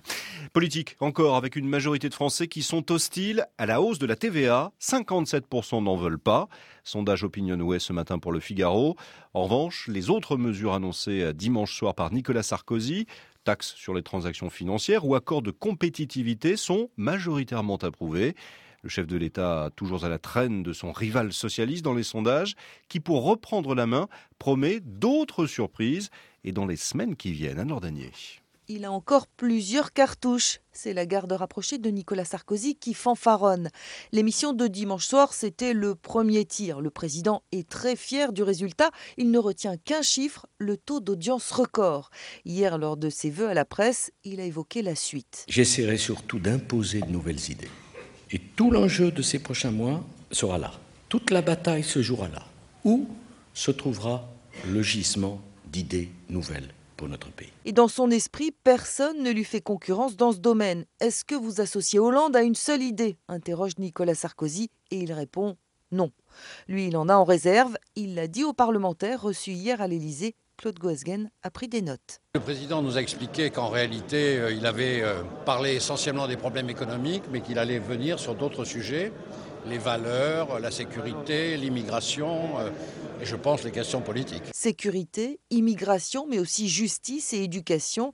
Nicolas Sarkozy devrait faire de nouvelles annonces dans les semaines qui viennent avant de tirer une deuxième cartouche en annonçant sa candidature. Dans son entourage, certains évoquent le Salon de l'agriculture qui démarre le 25 février. Anne-Laure Danier. On change de présidentielle, direction maintenant les États-Unis avec Mitt Romney qui remporte la main la quatrième primaire républicaine. C'était cette nuit en Floride, le quatrième État le plus peuplé du pays. Le milliardaire ex-gouverneur du Massachusetts a même écrasé son principal rival avec 46% des voix contre 32 à Newt Gingrich. Mitt Romney qui se relance donc dans la campagne après son échec il y a dix jours en Caroline du Sud. Fabienne Sintès, vous êtes en direct de Tampa en Floride. Alors cette victoire veut-elle dire que cette fois c'est plié? Est-ce que ce sera Romney-Obama? Alors, pas encore, mais euh, ça veut dire que Mitt Romney prend un sérieux avantage chiffré et psychologique. Chiffré parce que le mode de calcul en Floride fait qu'il empoche d'un coup les 50 délégués de l'État, donc il a plus de points désormais que ses trois adversaires réunis. Et le psychologique, c'est qu'en Floride, contrairement aux États précédents, seuls les républicains inscrits avaient le droit de voter. Ça s'appelle une primaire fermée. Aucun indépendant, dont certains sont plus centristes, n'a participé au vote. Donc Romney l'a emporté chez les purs et durs, chez les vrais chez les conservateurs, chez la base, y compris même les petits partis. Désormais, donc, l'argument de Newt Gingrich qui disait Romney est un modéré, quasi libéral, je suis le seul conservateur, cet argument perd beaucoup de sa substance. Donc, certes, l'ancien gouverneur du Massachusetts a mis beaucoup d'argent en Floride, certes, il a inondé l'État de publicité négative et ça l'a aidé, mais il a convaincu aussi le plus grand nombre. L'autre mauvaise nouvelle pour Newt Gingrich, c'est que les primaires du mois de février lui sont défavorables, à commencer par le Nevada dès samedi. Euh, il n'y a plus de débat avant le 22 février, donc pas moyen pour Gingrich de toucher un large public. D'un coup, on va toucher de gros États qui demanderont de gros moyens. Donc disons que Gingrich, ma foi, euh, bouge encore, mais il entame probablement une sévère traversée du désert. Fabienne Synthèse en direct de Tampa en Floride. Merci. La présidentielle américaine, donc c'est en novembre prochain. Il y avait aussi une primaire hier soir en Israël, primaire interne au sein du Likoud, le grand parti de droite, écrasante victoire du premier ministre israélien Benjamin Netanyahou, 75% des voix contre 25 à son seul adversaire, Moshe Feglin. C'est la cinquième fois qu'il est élu à la tête du parti le Premier ministre qui envisage désormais des élections anticipées pour octobre prochain. Au Sénégal, toujours de très vives tensions à trois semaines du scrutin présidentiel. Ils étaient encore plusieurs milliers de manifestants hier soir à Dakar pour dire non à la candidature d'Abdoulaye Wade, le président sortant, qui brigue un troisième mandat contre la Constitution. Un étudiant d'une vingtaine d'années est mort écrasé par un véhicule de police. Le dossier syrien et les discussions qui s'enlisent à l'ONU, toujours pas de résolution. Le texte proposé par la Ligue arabe, soutenu par les États-Unis et l'Europe, France en tête, se heurte à l'opposition de la Russie et de la Chine. Le chef de la diplomatie française, Alain Juppé, estime néanmoins que les négociations avec Moscou vont se poursuivre. Retour en France à 8h12, on l'a vu tout à l'heure avec Joël Collado, cette fois il est là, le froid partout. À brusque chute des températures, moins 2 en ce moment même à Paris, moins 10 dans l'Est, jusqu'à moins 13 cette nuit autour de Lyon et de Calais. La préfecture du Pas-de-Calais qui va d'ailleurs déclencher ce matin le niveau 3 du plan grand froid, dit froid extrême. Température inférieure à moins 10 la nuit et qui reste négative en journée. C'est déjà le cas dans la Marne. Un dispositif qui permet d'ouvrir des places d'hébergement supplémentaires pour les sans-abri. Et puis, conséquence de ces températures qui vont continuer de chuter jusqu'en fin de semaine, c'est un grand classique, les craintes sur l'approvisionnement en électricité. Bonjour Nathalie Fontrelle. Bonjour. Alors, on parle d'un pic de consommation pour vendredi soir. Question, faut-il, oui ou non, se préparer à des coupures ou des délestages? Alors à chaque degré perdu, il faut produire 2300 mégawatts supplémentaires. Et lors des pics de consommation, le matin et le soir, le nucléaire n'assure plus que 50% de notre consommation. Ce sont les centrales thermiques classiques, fuel, gaz et charbon qui répondent à la demande, notamment le soir lorsque nous rentrons chez nous, que nous allumons les lumières, que nous poussons le chauffage le chauffage, qui, vous le savez, en France est essentiellement électrique et c'est lui qui fragilise le système. En novembre dernier, RTE, le réseau de transport de l'électricité, se voulait rassurant. Malgré l'arrêt de huit réacteurs nucléaires en Allemagne, la France ne sera pas plongée dans le noir. Elle devra importer, comme chaque année, et chasser le gaspille. RTE a mis en place EcoWatt Bretagne et Provence Azur pour prévenir les abonnés des régions à risque parce qu'elles consomment plus qu'elles ne produisent, avec des conseils envoyés par SMS. 19 degrés pas plus pour le chauffage, s'il vous plaît. Ne faites pas tourner la machine à laver avant 20h. Éteignez l'éveil des appareils électriques. Des conseils qui peuvent d'ailleurs être entendus par la France entière et y compris par nous. Nathalie Fontrelle, pas plus de 19. On retient en Corse 14 000 foyers sans électricité ce matin. Là, ce n'est pas le froid, c'est la neige. Il a beaucoup neigé et il neige encore. Alerte orange maintenue dans les deux départements. Les autoroutes plus chères à partir d'aujourd'hui. Augmentation d'environ 2,3% en moyenne. 15,40 euros par exemple au lieu de 15 pour un Paris Lille. Dit comme ça, ça n'a peut-être l'air de rien, mais pour les plus modestes et qui prennent chaque jour l'autoroute pour se rendre au travail, eh bien quelques dizaines de centimes de plus au quotidien. À la fin de l'année, ça fait beaucoup. Illustration dans l'Aisne avec Claire Mesureur. Gaëlle, par exemple, elle habite à Saint-Quentin dans l'Aisne, mais une mutation professionnelle la contrainte à rejoindre Lens tous les jours en 2007. 160 km aller-retour, 5,70 euros à l'aller, autant au retour. Un budget mensuel qui flirte avec les 230 euros. Et le trajet lui coûtera désormais 5,80 euros. 10 centimes d'augmentation, ce n'est pas anodin pour Gaël. Vu comme ça, ça peut paraître vraiment euh, insignifiant pour euh, le cuidam qui prend l'autoroute une fois de temps en temps le week-end. Moi, quand j'ai commencé en on va dire 2007-2008, euh, j'avais un trajet à 4,70, 4,80. Aujourd'hui, on est à 5,80, ça fait 1 euro d'augmentation sur 4 ans. Moi, oui, je trouve ça assez énorme. Quoi. Alain, lui, vit à Isberg, c'est près de Béthune, et tous les jours depuis 6 ans, il prend l'autoroute à Lillers pour rejoindre Arras. Une opportunité professionnelle, là aussi, et qui lui coûte en moyenne une centaine d'euros de péage par mois. Alors bien sûr, il aurait pu se rapprocher d'Arras, mais on ne déplace pas toute une famille aussi facilement. Moi, je vis à Isberg parce que ma vie est là-bas, ma famille est là-bas, mes enfants sont scolarisés là-bas, ma femme travaille là-bas. Donc on subit actuellement la hausse des, autoroutes et puis également la hausse du carburant euh, sans cesse, sans cesse. Quoi. Et sur le réseau Sanef, seuls les petits trajets qui coûtent moins d'un euro ne subiront pas l'augmentation. Claire Mesureur, France Bleu Nord pour France Inter. Le foot avec Lyon, premier qualifié hier soir pour la finale de la Coupe de la Ligue aux dépens de Lorient. Les, les Lyonnais revenus de très loin, victoire 4-2 après prolongation et surtout après avoir été menés 2-0 par les Bretons jusqu'à 10 minutes du temps réglementaire. L'OL a alors réussi à totalement renverser le cours du match et Lyon connaîtra ce soir son ultime adversaire, deuxième demi-finale, Marseille-Nice, coup d'envoi à 20h45. Et puis foot toujours avec la fin du mercato d'hiver, le grand marché des transferts, il s'est achevé euh, cette nuit à minuit. Le PSG a recruté un dernier joueur, Thiago Motta, en provenance de l'Inter de Milan, montant du transfert 10 millions d'euros. Allez, pour finir, parmi les sorties ciné du jour, une petite pépite, le nouveau film des studios Disney Nature, Félin, c'est son titre, du britannique Case Cholet, film animalier haletant où tous les animaux sont traités comme de vrais personnages de cinéma. Très impressionnant. Laurence Perron. On est en Afrique, dans la Masai Mara, une contrée où les félins vivent libres, sauvages et donc évidemment loin des hommes.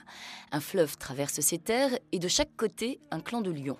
Au sud, l'orgueilleux Fang, qui vit avec son harem de lionnes. Au nord, l'ambitieux Kali, qui entend avec ses trois fils lui ravir ses génitrices. Ce qu'il y a de malin dans Félin, c'est que l'affrontement est filmé du point de vue des femelles.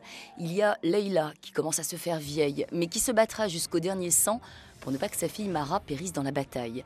Il y a encore Sita, la mère guépard, qui élève seule ses cinq petits et qui risque sa peau bravement pour décourager les prédateurs qui ne rêvent que d'une chose, se repaître de jeunes chairs fraîches.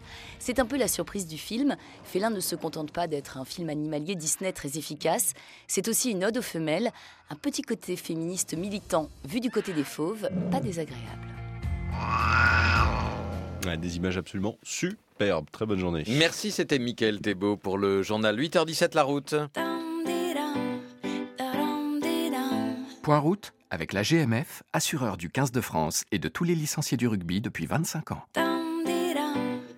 Laurent Borde, plusieurs accidents graves sur les autoroutes. Oui, on commence par plusieurs coupures. L'autoroute A8 est coupée dans les deux sens au niveau de la commune de Vidauban, dans le Var, entre les sorties 35 et 36. Plusieurs poids lourds sont en portefeuille dans ce secteur. Des déviations locales ont été mises en place. Toujours sur la 8, une seconde coupure dans les deux sens au niveau de Roquebrune sur Argence, toujours dans le Var, entre les sorties 36 et 37 en raison d'un accident impliquant trois poids lourds. Ce dernier événement provoque un kilomètre de bouchon. Dans l'est de la France, il y a eu un accident mortel sur l'A31 en direction de Beaune au niveau de la commune de Sauc-sur-les-Bugnierville entre les sorties 9 et 10. La voie de droite est neutralisée.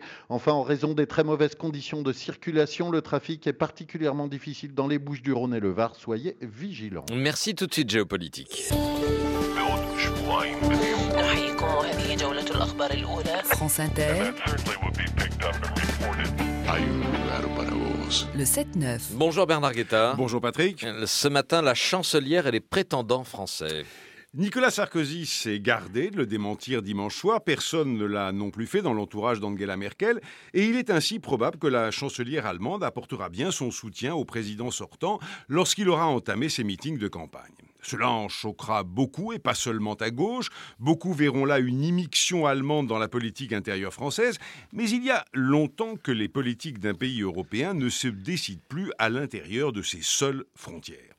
Les citoyens élisent leurs dirigeants nationaux, mais ces dirigeants tendent toujours plus à n'être que leurs représentants élus dans les instances de l'Union européenne, de cette Union qui n'en finit plus de survivre à ces crises et d'en sortir renforcée. Non seulement c'est au sein du Conseil européen, de l'Assemblée, des 27 chefs d'État et de gouvernement que se prennent toujours plus les décisions les plus importantes, mais les députés du Parlement de Strasbourg ne siègent pas en groupes nationaux, mais en groupes politiques transnationaux, il y a les grands groupes de la gauche et de la droite, et à côté de ces groupes du Parti socialiste européen et du Parti populaire européen, il y a ceux des Verts, des libéraux, de la gauche de la gauche et de la droite de la droite.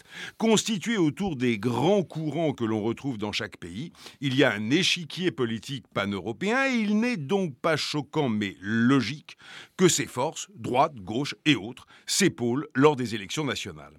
Angela Merkel et Nicolas Sarkozy n'innoveront d'ailleurs pas, cela tend déjà à devenir la norme, et c'est en l'occurrence d'autant moins surprenant que la chancelière et le président se sont affirmés en copilote de l'Union dans la crise des dettes publiques et que leurs propositions sont convergentes.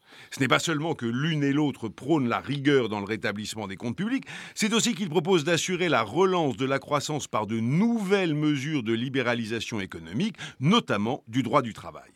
Il y a une droite franco-allemande à laquelle s'oppose une gauche franco-allemande dotée d'un programme commun depuis l'année dernière et qui table, elle, sur des investissements à long terme, la définition de politiques industrielles et la mutualisation des dettes européennes pour que l'Union renoue avec la croissance. Comme le disait récemment Angela Merkel, l'Europe, c'est de la politique intérieure, mais que se passerait-il demain si un président de gauche devait travailler avec une chancelière de droite? Ils auraient certainement à s'apprivoiser, mais ce ne serait pas le blocage parce que les dirigeants allemands et français, quelle que soit leur couleur politique, ont toujours surmonté leurs divergences en œuvrant ensemble à une ambition européenne et qu'il se trouve qu'Angela Merkel et François Hollande en ont une en commun, cette affirmation progressive d'une union politique qui est devenue l'horizon de la chancelière et qui n'est pas du tout celui de Nicolas Sarkozy. C'était Bernard Guetta. Il est 8h21. Dans un instant, Jean-Luc Mélenchon sera notre invité. Allô euh, À votre écoute Bonjour. Coûte que coûte. C'est quand même un problème de santé publique.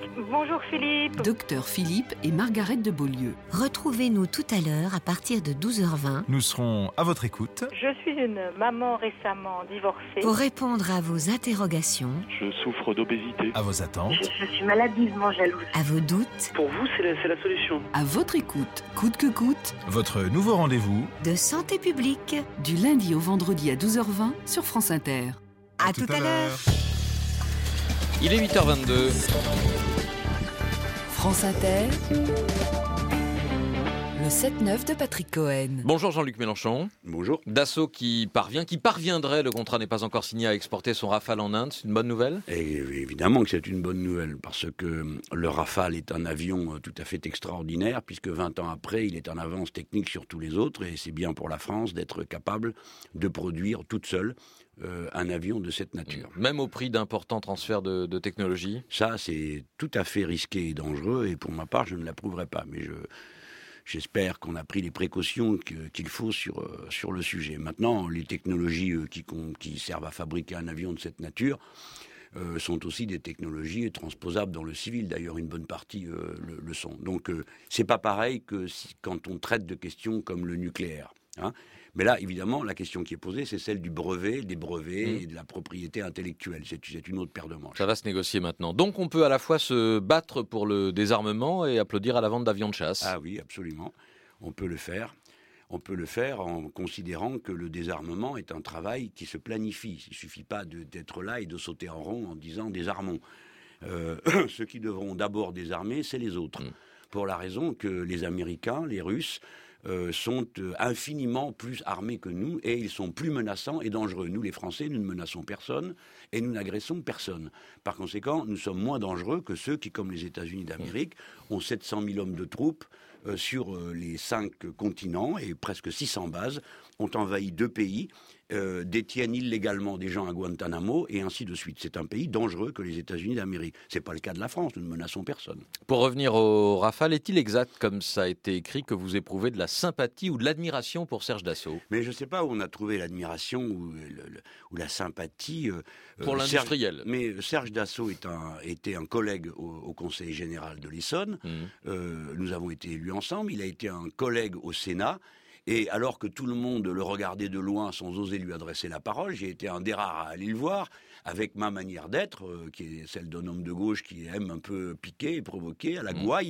C'est quand même moi qui ai été lui dire qu'on ne pouvait pas venir avec son garde du corps armé dans la salle de mmh. conférence du Sénat. Vous lui avez dit aussi qu'il y avait des réductions euh, pour Air France et il vous a répondu j'ai mon propre avion. Oui, bon, ce sont des choses un peu plaisantes. Serge Dassault et moi, lui est un martien et moi, à ses yeux, je suis un, une espèce de martien aussi. Donc voilà. Et puis après, l'industriel euh, euh, efficace peut, peut, peut trouver de l'intérêt auprès de quelqu'un comme moi. Bon.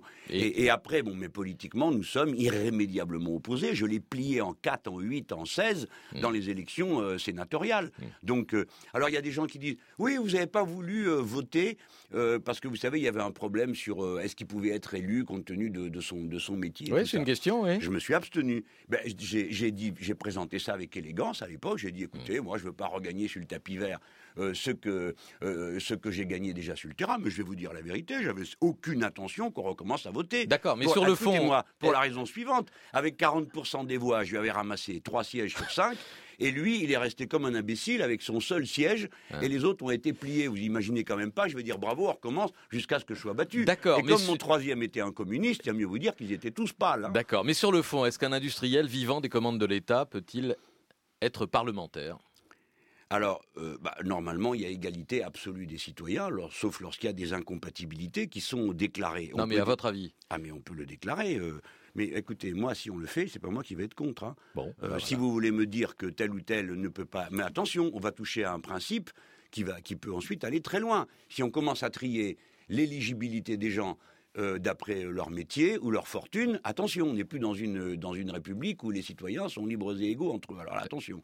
Mais pourquoi pas? Si vous voulez le faire, c'est un peu bolchevique ce que vous proposez, mais bon, examinons. Moi, je suis plus modéré que vous. Euh, d'accord, ben, vous avez trouvé plus bolchevique que vous. Donc, dans vos derniers meetings, Jean-Luc Mélenchon à Saint-Herblain, Metz, Besançon, vous avez consacré de longs développements à Marine Le Pen. Euh, Baudruche, chauve-souris, semi-démente, imposture ambulante, c'est votre principal ennemi dans cette campagne?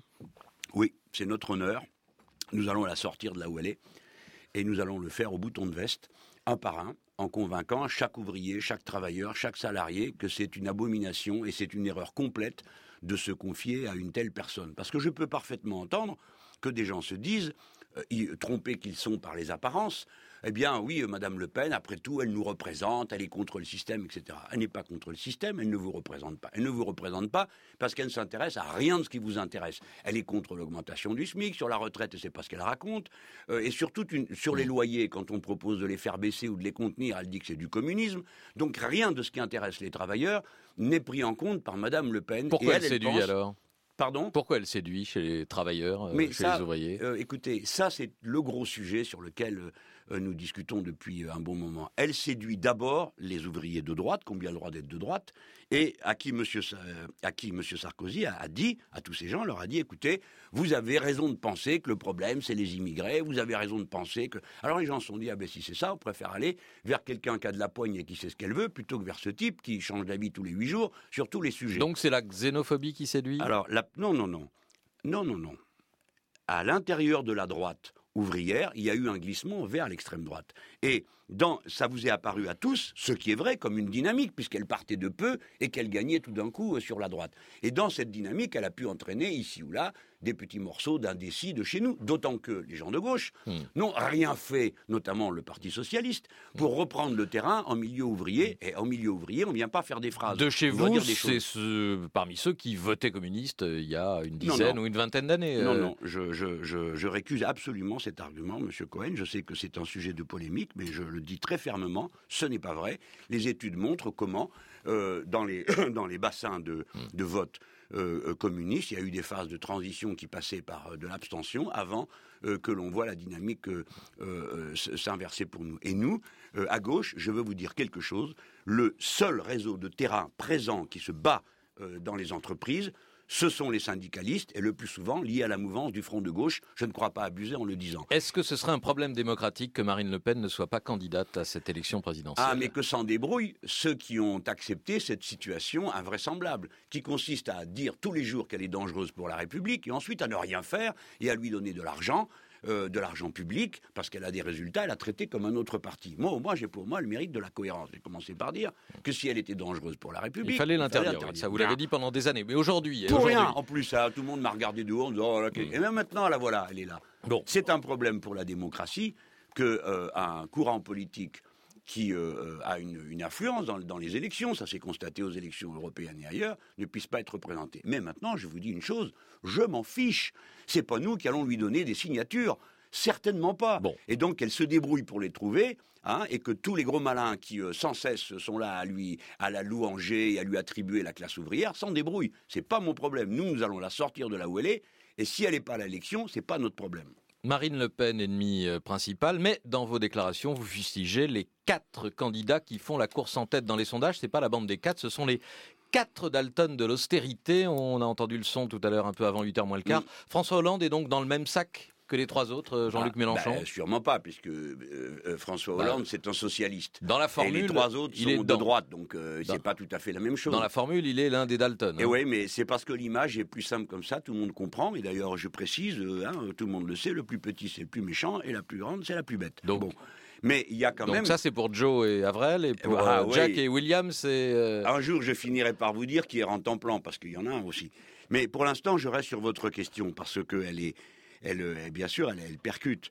Je ne mets pas de signe égal entre euh, François Hollande et les autres au plan mm. politique. Mais au plan de la vision pour l'avenir, oui, ils défendent tous la même chose, l'austérité. Ils sont tous persuadés que c'est dans ce cadre-là qu'ils vont régler le problème. Donc je suis obligé de dire, il y a quelque chose de commun. Si je faisais le contraire, c'est-à-dire, si je disais, regardez, Madame Le Pen, Monsieur Bayrou, Monsieur Sarkozy, les trois sont pour l'austérité, deux secondes après, vous me diriez, Monsieur Cohen, dites vous oubliez quelqu'un. Il y a aussi Monsieur Hollande qui lui prévoit de retirer euh, du pays 50 milliards euh, de dépenses de baisse, de, la de, baisse de la dépense publique, d'accord? Donc vous me diriez, eh, vous êtes bien obligé de dire, Monsieur Mélenchon, qu'il est dans le même cadre que les autres. Vous avez ah compté 50 milliards de dépenses publiques en moins dans le programme de François Hollande? Euh, Oui, enfin c'est ce qu'on a analysé. Ah bon? Ah ben oui. D'où ça? Eh ben, euh, si vous les prenez sur euh, les postes euh, euh, budgétaire qu'il le supprime ou ne rétablit pas. Écoutez, je n'ai pas mon anti-sèche là, Bon. excusez-moi, j'en suis désolé, mais je vous promets une réponse très précise. Si vous en êtes d'accord, Hmm. dites-moi le moment où je peux venir la faire. Bah écoutez, on pourra euh, vous donner cette, cet espace parce que non non mais attendez, Je- on va attendez, on, a une qui deuxième partie d'interview Ah tout non, à l'heure. mais c'est que maintenant c'est le grand oral permanent. Mais non, mais non, mais Ah, j'avais pas entendu ces 50 milliards quelque Oui, part. oui, donc, je vais euh, vous les trouver, Attendez, en, en attendant que vous retrouviez vos, arguments pour tout à l'heure, euh, un autre argument que j'ai lu dans votre blog, puisque François Hollande veut inscrire le premier article de la loi de 1905 sur la séparation de l'Église et de l'État dans la Constitution, mais en préservant le statut euh, spécial de l'Alsace et de la Moselle, vous dites voter Hollande, c'est voter pour le Concordat. Ah ben euh, oui. Et vous, vous êtes pour l'abrogation du régime Bah, concordataire ouais, je pense qu'il va, il va, il va arrêter avec ça. Il s'est trompé parce que quand il a dit, euh, il a dit, il faut mettre dans la Constitution la laïcité. Bon, très bien, il était peut-être pas au courant qu'il y était déjà à l'article 1 de la Constitution. Bon, alors après, les conseillers ont dû lui dire, bon, il faut quand même qu'on dise quelque chose. Je pense qu'il s'est trompé parce qu'avant, les socialistes euh, disaient on va, ah, on va accrocher après la Constitution une déclaration, une charte de la Mmh. laïcité. Il a du tout mélangé et il a dit on va mettre ça dans la Constitution, ce qui n'était pas le sujet. Alors moi, je, je, je, me, je me frisais la moustache en quelque sorte parce que si on met la loi de 1905, on ne met pas toute la loi, c'est absolument impossible et ça n'aurait pas de sens. Donc on ne peut mettre que les articles fondateurs. Le premier répète ce qui est déjà dans la Constitution et le deuxième dit la République ne reconnaît et ne finance aucun culte. Ça ne veut pas dire qu'elle elle, elle ignore qu'il y a des religions, mais elle ne les reconnaît pas, elle s'en, elle s'en occupe pas, c'est du domaine privé. Et ne finance pas. Mais alors là, il y avait une histoire terrible pour les socialistes, vu que partout, ils votent des subventions, à Hardy Petit, euh, et notamment dans la région d'où est François Hollande, euh, ses amis au conseil régional de- du Limousin euh, votent des subventions pour ce qui s'appelle les ostensions, ces espèces de processions euh, qui, sous prétexte de tradition culturelle, sont subventionnées Bon, par et de ça, l'argent pour vous, faut arrêter tout ça. Mais c'est la loi de 1905. D'accord. Et, le- Cohen. et le régime concordataire en Alsace et Moselle aussi, il faut le, ah bah, faut le moi, je supprimer. suis- Oui, alors, euh, attendez, monsieur Cohen. Je veux bien préciser les choses car on me cherche les poux dans la tête sur place. Je suis pour supprimer, pour étendre à tout le territoire de la République la loi de 1905, c'est-à-dire aussi à la Guyane, à la Nouvelle-Calédonie et euh, à l'Alsace-Moselle. Mais, mais, je, suis pas, je ne suis pas opposé au droit local d'Alsace-Moselle. Et si vraiment on me pousse, oui, parce qu'il y a deux choses différentes. Le concordat et le droit local, notamment le droit social. Je suis pour étendre à toute la France le droit social d'Alsace et de Moselle, qui est particulièrement favorable, puisque là-bas, leurs comptes sociaux sont en équilibre. Je demande qu'on m'entende bien, parce que les dernières nouvelles d'Alsace et quelques autres euh, journaux là-bas qui, sont, qui font de la propagande contre moi, euh, s'acharnent à vouloir me faire un ennemi du statut local. Ce n'est pas le cas. Maintenant, je reviens sur la Constitution. Monsieur Cohen, la proposition de François Hollande, comme il a dû l'écrire, il a dit on va mettre l'article 1, qui ne fait que répéter, sauf ce qu'il y a déjà dans la Constitution, et puis il met un petit trait, puis il dit sauf Alsace-Moselle. Donc, nous allons, si nous votons François Hollande, c'est quand on est de gauche, hein, à droite ils font ce qu'ils veulent, mais quand on est à gauche, vous votez pour quelqu'un qui a l'intention de mettre le concordat dans la Constitution. Ah ben, et Permettez-moi de vous dire qu'on pourrait peut-être essayer de s'éviter ça. Soit François Hollande y renonce en reconnaissant qu'il s'est trompé, soit ben, il faudra beaucoup voter Mélenchon pour avoir une garantie, une assurance laïque. Jean-Luc Mélenchon, restez avec nous dans Interactive. Tout à l'heure, les questions des auditeurs d'Inter au 01 45 24 7000. Il est 8h34.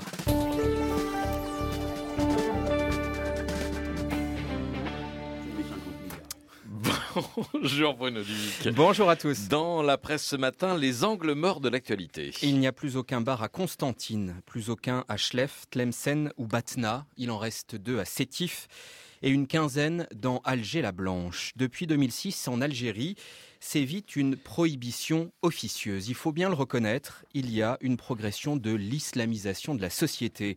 C'est un responsable de l'association des producteurs de boissons qui le dit à Isabelle Mandreau dans Le Monde. La consommation, elle, n'a pas diminué en Algérie.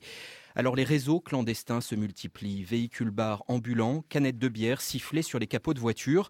La prohibition est organisée en douce par le gouvernement à coup de réglementation tatillonne, mais elle progresse aussi sous la pression de la population. À Belouizdad, un bar a été saccagé après une semaine de manifestations. Plus de bars en Algérie, les discothèques disparaissent aussi, les cinémas sont de plus en plus rares. Il n'y a plus de vie dans la société, dit un homme d'affaires. Le risque d'explosion viendra de là.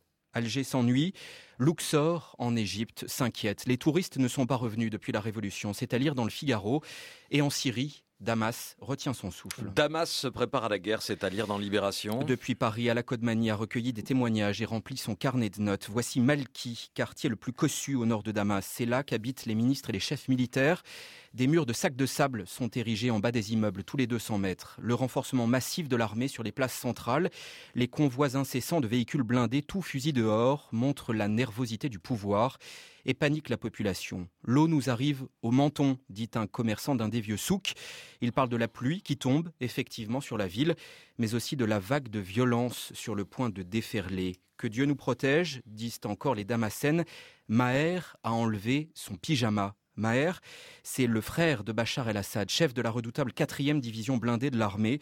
Jusque-là, il n'avait pas vraiment enfilé son habit de militaire. Négociation à l'ONU, Répression et manifestations dans le pays, Damas n'est plus l'angle mort de la révolution. La guerre aux portes de la cité, ce sont aussi les denrées essentielles devenues inabordables, les œufs, le lait.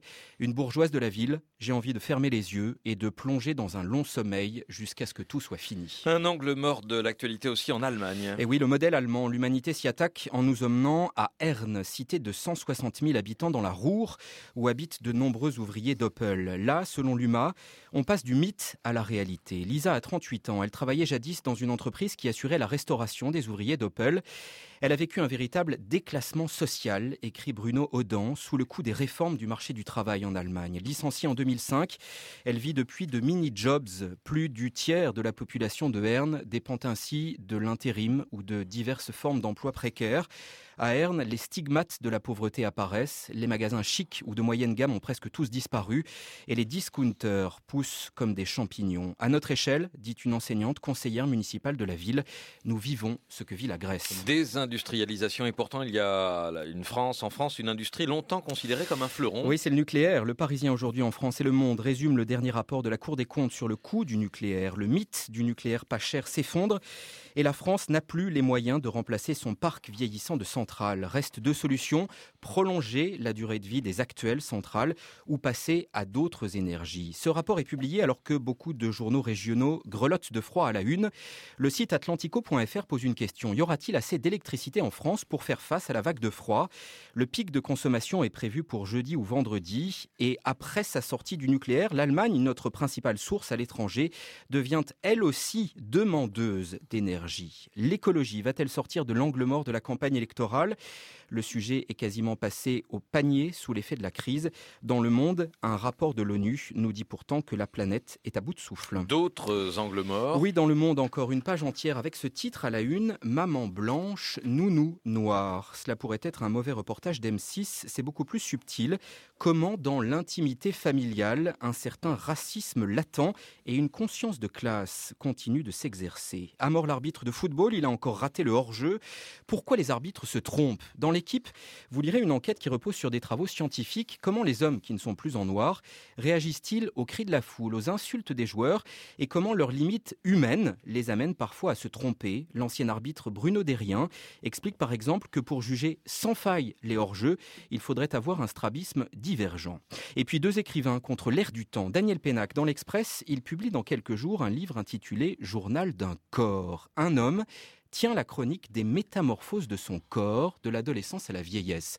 Le tabou du corps est toujours aussi fort, dit Pénac. Il règne autour de lui un silence dans la famille, dans la société. Il est image, spectacle, résultat scientifique. Il est presque médico-légal dans le porno.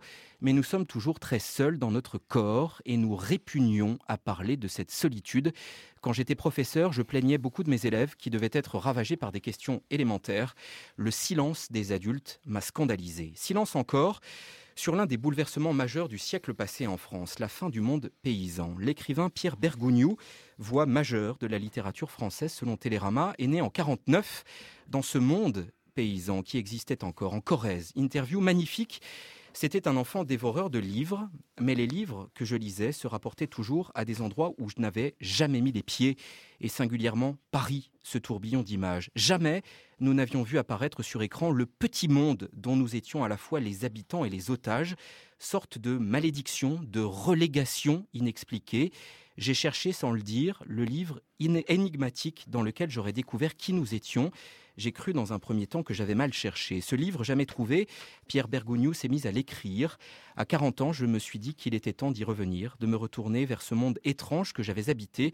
C'est notre affaire à nous les vivants d'interroger ce mystère. Disparition d'un angle mort, naissance d'un écrivain, alchimie des livres. À demain. C'était Bruno Duvic pour la revue de presse. Dans un instant sur Inter, le retour de Jean-Luc Mélenchon face aux questions des auditeurs. My family and this is hell. France Inter présente Another Happy Day, un film de Sam Levinson, prix du scénario au Festival de Sundance. Une famille se réunit pour un mariage, des adultes qui se font la guerre, des grands-parents réacs, des tantes hystériques, des ados désaxés. Pour le meilleur et pour le pire, une comédie grinçante avec Helen Barking, Demi Moore et Ezra Miller, actuellement au cinéma. Retrouvez Another Happy Day dans les émissions de France Inter et sur franceinter.fr. Il est 8h42. Le 7-9 de France Inter. Patrick Cohen. Invité de France Inter ce matin jusqu'à 9h-5, l'homme qui un jour écrira des romans d'amour, il l'a dit dans Gala, mais qui aujourd'hui se complète dans Le bruit et la fureur, il l'a dit dans Politis. Jean-Luc Mélenchon, vous avez retrouvé les 50 milliards euh, de coupes de dépenses publiques dans le programme de François Hollande Oui, oui, j'ai des antisèches dans mon téléphone pour pas que les gens qui m'écoutent se demandent comment je fais. Hein. Je mets en route le deuxième cerveau, le troisième, et il n'y avait rien. Donc j'ai pris mon antisèche et voici, vous trouverez ça à la page 41 du programme de François Hollande, c'est la dernière page. Il annonce, euh, il y a un tableau qui prévoit une baisse de 2,6 de dépenses publiques dans la production, la richesse produite du pays. Ce qui signifie 52 milliards, puisqu'on passerait de 56,5% euh, du PIB à 53,9%. C'est pas de la dépense publique, c'est le, PIB, c'est la, richesse eh nationale. Ah, alors attendez, on reprend pour que vous suiviez bien. Il s'agit de la proportion de la dépense publique, elle est toujours évaluée aujourd'hui. Ah oui, d'accord. Ah, mais moi, j'y peux rien. C'est l'Europe qui a décidé la ça. De la dépense publique par, rapport, à, par rapport au PIB. Donc, il, veut la, il veut la diminuer. Et donc, ça fait 3 points de, ça fait 2,6 de moins, égale 50 milliards. Donc, il prévoit de diminuer de 50 milliards la part de la dépense publique euh, de, l'État. Donc, ça fait, euh, c'est ça qui est pris sur l'économie réelle. D'accord, mais on ne sait pas précisément dans quel euh, mais type bien de le problème, mesure, cher ami. mais c'est bien le problème, c'est que vos collègues ont essayé de lui faire dire. À peine il était en train de parler des dépenses de, pour, hmm. la fonction publique, et alors il a dit, eh ben, on restera effectif constant. Donc tout ce qu'a supprimé M. Sarkozy, très bien, amène, on avale. Et après ça, le, Poujadas lui a dit Ah bon, vous allez aussi. Vous allez, parce qu'il lui a dit Comment vous allez faire pour mettre les postes dans l'éducation? Il a répondu On va prendre partout ailleurs. À ce moment-là, Pujadas lui dit Partout. Il lui vient comme ça une idée, je ne sais pas pourquoi ça. Et il lui dit euh, Et à Pôle emploi aussi? Il dit Non, pas à Pôle emploi. Alors on pourrait continuer la liste. Hein. Et puis, et là, et là, et là. Bon. Donc, moi, je dis que la politique de gauche doit être une politique de relance de la consommation euh, populaire par la distribution de pouvoir d'achat et ensuite la machine se remet en route, elle recommence à respirer. La politique inverse, c'est celle qui se pratique en Grèce et partout ailleurs, conduit à la récession et à la catastrophe. Bon, je ne sais pas combien de temps il faudra pour que tout le monde soit d'accord, mais tout le monde sera obligatoirement d'accord un jour parce que sinon nous allons tous mourir guéris. Thomas Legrand, avant d'aller au standard. toute petite remarque, euh, puisque M. Mélenchon a retrouvé ses 50 milliards, vous aviez dit devant les, devant les, apprentis journalistes du CFJ qu'il y avait deux sortes de journalistes, les piégeurs et les accoucheurs. Vous voyez qu'un petit piège quelquefois permet d'accoucher. C'est un accoucheur. Oui, bah, Là, euh, Cohen, c'est clean, c'est pas un traquenard. Non, non. C'est pas un piège, c'est une question. Bon, à moi de savoir ou de ou de pas savoir. Euh, bon, voilà, j'ai retrouvé ma mon chiffre. Ah non, mais moi j'ai horreur de pas pouvoir sortir mon chiffre parce qu'après ça. On n'est pas là pour parler de Mais si on est là pour parler, donc euh, si maintenant, si maintenant François Hollande veut démentir que ça va coûter 50 milliards son affaire et que ça va contracter la dépense publique, je suis prêt à débattre avec lui. Hein. Bon, Max nous appelle de Paris au Standard d'Inter. Bonjour Max. Oui, bonjour Inter, bonjour Monsieur Mélenchon. Bonjour. Voilà. Écoutez, euh, moi je ne partage pas tout à fait votre point de vue sur politique, mais je, vous accorde bien volontiers que vous apportez un souffle qui est un souffle extrêmement intéressant et probablement vous êtes un des seuls qui, euh, qui arrive avec des idées un peu nouvelles. Néanmoins, euh, il y a un sujet qui me préoccupe beaucoup. On est à peu près 3,5 millions et demi de petits entrepreneurs en France, ça fait beaucoup. On peut lier à peu près au sort de ces 3,5 millions et demi de petits entrepreneurs, leurs épouses, ça fait 7 millions de personnes. Et moi, je suis toujours euh, inquiet, c'est peut-être un mot un peu, un peu grand, mais en tout cas, je ne comprends pas, je n'arrive pas à lire ce que vous nous proposez, euh, parce que bah, nous sommes des indépendants, c'est écrit, dans nos gènes, c'est comme ça que nous sommes, donc on n'est pas... Euh, On ne peut pas devenir des gens euh, qu'on va pouvoir mettre dans des colcos ou des choses comme ça, ou même des scopes, même s'il y en a, même si le modèle est respectable, mais c'est pas le, le modèle du genre. Donc, qu'est-ce que vous nous proposez clairement? Qu'est-ce que vous voulez faire de nous si vous devenez président de la République? Alors, déjà, on va. Mélenchon. Oui, oui.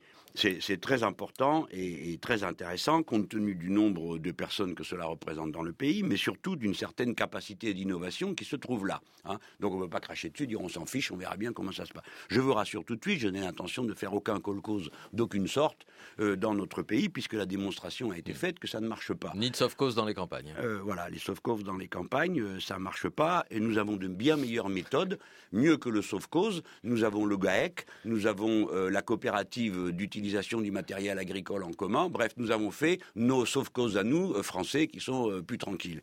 Maintenant, je viens sur, vous. Euh, D'abord, euh, il y a des. euh, la première des choses dont vous avez besoin, c'est de stabilité et de prévisibilité. C'est-à-dire que comme vous avez une petite entreprise, vous ne pouvez pas aller euh, du jour au lendemain à ne savoir ce- de quoi sera fait demain en matière juridique ou économique. Deuxièmement, vous avez besoin d'activité. Voilà les deux, les- les deux clés. Le reste, ça vient après. Donc le besoin d'activité, j'y réponds par le fait que la politique euh, du programme du Front de gauche, l'humain d'abord, c'est une politique de relance de l'activité. Voilà, donc on augmente les salaires, ce qui pose dans un premier temps des problèmes de trésorerie, je vais y venir dans un instant, et puis à partir du moment où les salaires augmentent, la consommation augmente, et les mêmes personnes qui ont été augmentées euh, viennent euh, vous acheter et vous passer les commandes des choses dont ils ont besoin. Donc la relance de l'activité, c'est la, condition le, le- premier élément de la condition du bon fonctionnement des petites et moyennes euh, entreprises et des très petites euh, encore davantage. Deuxièmement, vous avez besoin d'accès à un crédit pas cher. Pôle public financier, aujourd'hui les banques vous sautent à la gorge. Vous êtes d'accord, monsieur, que le seul ici qui est en train de vous dire qu'il va prendre lui les banques à la gorge, c'est moi, c'est personne d'autre. Bon, donc vous savez où vous en êtes. Troisième élément pour votre comptabilité quotidienne. Vous savez comme moi que vous ne pouvez pas accéder, si vous êtes à une petite entreprise, à un taux d'escompte auquel accèdent les grandes entreprises du fait des volumes qu'elles escomptent. Et donc les banques leur font à eux des facilités de trésorerie que vous n'avez jamais. Dans le programme euh, du, du Front de gauche, l'escompte tombe à zéro parce qu'il y a un pôle public financier. Et oui, elle tombe à zéro et c'est le pôle public financier qui les prend en charge. Pour vous, ça modifie beaucoup euh, votre quotidien de gestion de trésorerie. Et dernier élément, c'est la planification écologique. Il n'y a pas besoin de faire des colcauses pour faire de la planification écologique. Mais la planification écologique signifie que nous allons faire tourner la totalité de l'appareil de production et d'échange sur des objectifs euh, euh, écologiques que le pays va prendre en commun. Et donc ça, c'est du travail, du travail, beaucoup de travail pour des millions de gens, parce qu'il va falloir tout changer. Et c'est du capital à immobiliser. Cela signifie donc que nous devons définanciariser l'économie. Vous devez être à, retirer le poids de la finance sur l'économie pour revenir à l'économie réelle et à la compétition entre bons produits. Et ben voilà, Euh, à 8h48, Erwan nous appelle de Brest. Euh, bonjour Erwan. Bonjour. Nous vous écoutons. Oui, c'était plutôt une réflexion qu'une question, mais Monsieur Mélenchon, je suis quand même surpris que, en tant que champion de la gauche radicale, vous faisiez l'éloge de euh, les entreprises d'assaut qui fabriquent des armes. Il me semble que la guerre n'est pas trop une valeur de gauche. Ah mais vous avez raison, la guerre n'est pas du tout une valeur de gauche. La politique du Front de gauche est une politique de paix. Par exemple, nous avons été les premiers à dire qu'il fallait se retirer d'Afghanistan, que ça n'avait aucun sens. Maintenant, tout le monde est d'accord avec nous, on est très content. De la même manière que dans toutes les circonstances, euh, le Front de gauche privilégie les instances internationales légitimes, c'est-à-dire euh, l'ONU. De la même manière que le Front de gauche est pour qu'on se retire de l'OTAN. On m'a posé la question de savoir, oui, le Front de gauche est partisan du fait qu'on se retire de l'OTAN. On m'a posé la question de savoir si je trouvais que c'était une bonne ou une mauvaise chose qu'on ait des avions Rafale euh, euh, à l'Inde. Bon, euh, est-ce que vous imaginez quelqu'un qui est candidat à la présidence de la République, qui sait très bien que s'il est président, il a intérêt à avoir deux, trois arguments de plus qui fassent bien réfléchir tout le monde avant qu'on s'en prenne à la France? Vous vous imaginez? Je vais dire non, écoutez, je m'en fiche, euh, c'est une mauvaise chose, mais vous plaisantez. Je souhaite que nous soyons efficaces. Moi, j'ai jamais dit qu'on allait défaire la défense nationale de notre pays. J'ai jamais dit ça. Le Front de gauche ne le dit pas. Nous avons besoin d'une défense nationale en Et, France. et Voilà. même d'une Euh, force de dissuasion, avez-vous réaffirmé récemment? Mais j'ai dit la force de, de dissuasion, alors que je suis partisan du désarmement nucléaire. J'en suis partisan. Mais je le suis d'une manière qui est raisonnée et, et susceptible de, de commencer un débat. On ne va pas nous dire, écoutez, nous les Français, voilà, nous avons décidé, nous vidons nos arsenaux et nous, attendons que les autres désarment. Ce serait absurde. Moi, je ne suis pas dans cette attitude. Par contre, je suis pour qu'on reprenne les discussions sur le désarmement. Et en particulier le désarmement des Américains et le désarmement des Russes, qui est le principal problème de cette planète. Voilà, eux doivent discuter et appliquer les accords qu'ils ont signés. Et nous, les Français, je le dis, nous sommes disponibles pour le désarmement. Nous sommes même d'accord, si on devait avoir un désarmement euh, proportionnel, je serais d'accord pour, qu'on y entre. Mais désarmer tout seul, euh, avec de, de louables intentions, alors ça, ça certainement pas. Une question de Thomas Legrand. On vous pose rarement la question des questions de politique étrangère. Quelle est votre position sur la Syrie? Eh bien, on ne peut pas accepter que le massacre continue. Hein. Euh, et par conséquent, il faut prendre toutes les mesures de contrainte sur euh, ce gouvernement euh, qui le conduisent à arrêter le massacre. C'est-à-dire que ce qu'a dit Alain Juppé cette nuit à l'ONU vous convient? Je n'ai pas entendu ce qu'il a dit, excusez-moi. Ah bah, il a exhorté le Conseil de sécurité de l'ONU de, prendre ses responsabilités et, de voter la, résolution. Et il a dit que l'attitude de l'ONU et que le blocage à la fois chinois et russe, Était, un, était un scandale et que l'impuissance de l'ONU lui paraissait inacceptable. Mais la puissance de l'ONU, c'est celle de, la seule instance légitime euh, internationale. Je m'en profite pour le rappeler à, mon camarade François Hollande. Euh, L'OTAN n'a pas pour vocation la sécurité collective, comme il l'a dit sans doute par égarement. Euh, c'est l'ONU qui s'en occupe. L'OTAN ne s'occupe que, c'est une alliance de l'Atlantique Nord pour les pays qui sont dedans et mener leurs opérations, leurs expéditions militaires. l'ONU est bloqué. Oui, mais écoutez, monsieur, qui sommes-nous pour décider, nous, que ce que nous disons est plus intelligent que la collectivité? Alors faisons des G8, des G20, c'est des rapports de force. Bah, la voix de la France, quand même, la voix de la France a une. Eh, absolument, la voix de la France est de dire ça, la tuerie ne peut plus durer. D'ailleurs, il y a bien d'autres choses que la France devrait que dire. Est-ce que vous dénoncez aussi la Russie euh, Non, je ne dénonce personne parce que la Russie, les Chinois et le reste.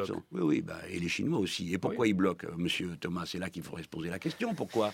Pourquoi, à votre avis Parce qu'ils ont une sympathie euh, particulière pour euh, Bachar al-Assad Parce qu'ils ont très bien compris que dans cette affaire, il se joue deux choses la répression antipopulaire et deuxièmement la puissance d'un certain nombre de pays qui font le tri entre les bons et les mauvais sujets. Parce que quand on voit que c'est Qatar qui vient protester contre le traitement qui est réservé à la population en Syrie, il y a quand même de quoi rigoler. Si on la se Ligue souvient, arabe, la, Ligue arabe, qui vaut pas plus cher, parce que la Ligue arabe est remplie de gens qui sont le contraire de démocrates, qui sont des tyrans dans leur pays. Je voudrais rappeler que Bahreïn euh, et les autres pays du, de, sont intervenus contre, euh, contre les insurrections populaires dans les pays du, du Golfe ça n'a dérangé personne, là. Hein. On a trouvé ça génial. Par contre, Bachar al-Assad, alors ça, c'est un problème pour la terre entière. Donc oui, Bachar al-Assad est un problème, mais pour autant, on ne fera ni mettre le doigt dans l'engrenage de la guerre, parce qu'on a déjà vu ce que ça donnait en Libye, comme on l'avait annoncé. C'est-à-dire que hmm. quand on fait des interventions militaires, on finit par donner le pouvoir à des bandes armées, et c'est tout ce qu'on fait. Donc c'est une erreur absolue. Donc maintenant, qu'on prenne à la gorge le régime de Bachar al-Assad, qu'on lui fasse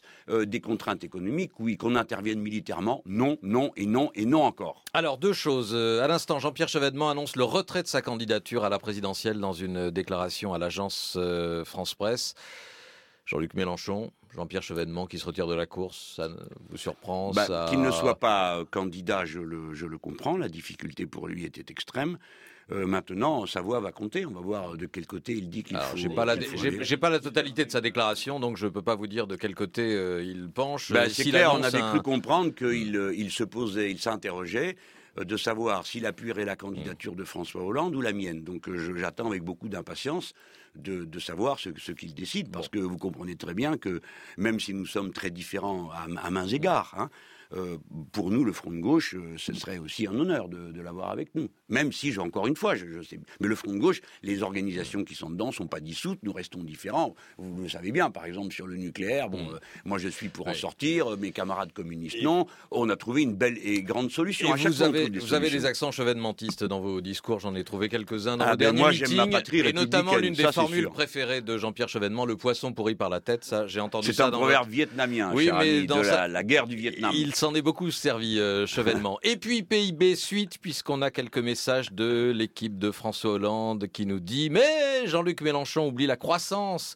Le PIB croît de 2% par an en moyenne sur les trois dernières années. Le PIB croît, donc la part de la dépense publique se réduit, même quand la dépense publique, elle, se maintient. Eh bien, la, la démonstration du contraire, ça, ce sont des têtes d'œufs qui ont calculé ça dans leur chambre, donc ils ont marqué 2%. Et les, vôtres, vous n'avez pas de Non, non, non, mais attendez, mais nous, on n'est pas, nous sommes des, amateurs éclairés. Donc, qu'est-ce que j'ai à vous dire? Mais oui, bien sûr. si vous arrivez au pouvoir. Pas du tout, cher monsieur, c'est la citoyenneté. Tout citoyen même s'il n'est pas un expert et un spécialiste, a le droit d'avoir un avis et de se le faire. Nous sommes des êtres libres. Certes, mais enfin, il faut aussi des gens compétents. Mais, cher monsieur, nous n'en manquons pas. Ah bon, vous me rassurez. Mais attendez, ah, attendez. Vous avez posé une question, elle doit avoir une réponse. Mais je redis que tout citoyen a le droit d'avoir une idée sur, sur les sujets qui nous occupent. La preuve que ce que je dis est vrai et que ce qu'ils disent est un raisonnement de tête d'œuf, c'est qu'il leur suffit d'aller voir ce qui se passe en Grèce, où leur merveilleux médicament a été appliqué, et tous les pays où ils ont appliqué la politique de restriction de la dépense publique, le résultat est le même. Puisqu'on vous dit que la dépense publique ne sera pas restreinte. Mais Enfin, monsieur, non, la dépense Hollande. publique ne sera pas restreinte parce qu'ils imaginent qu'il y aura une progression du PIB. Je suis en train de vous expliquer, j'essaye de vous expliquer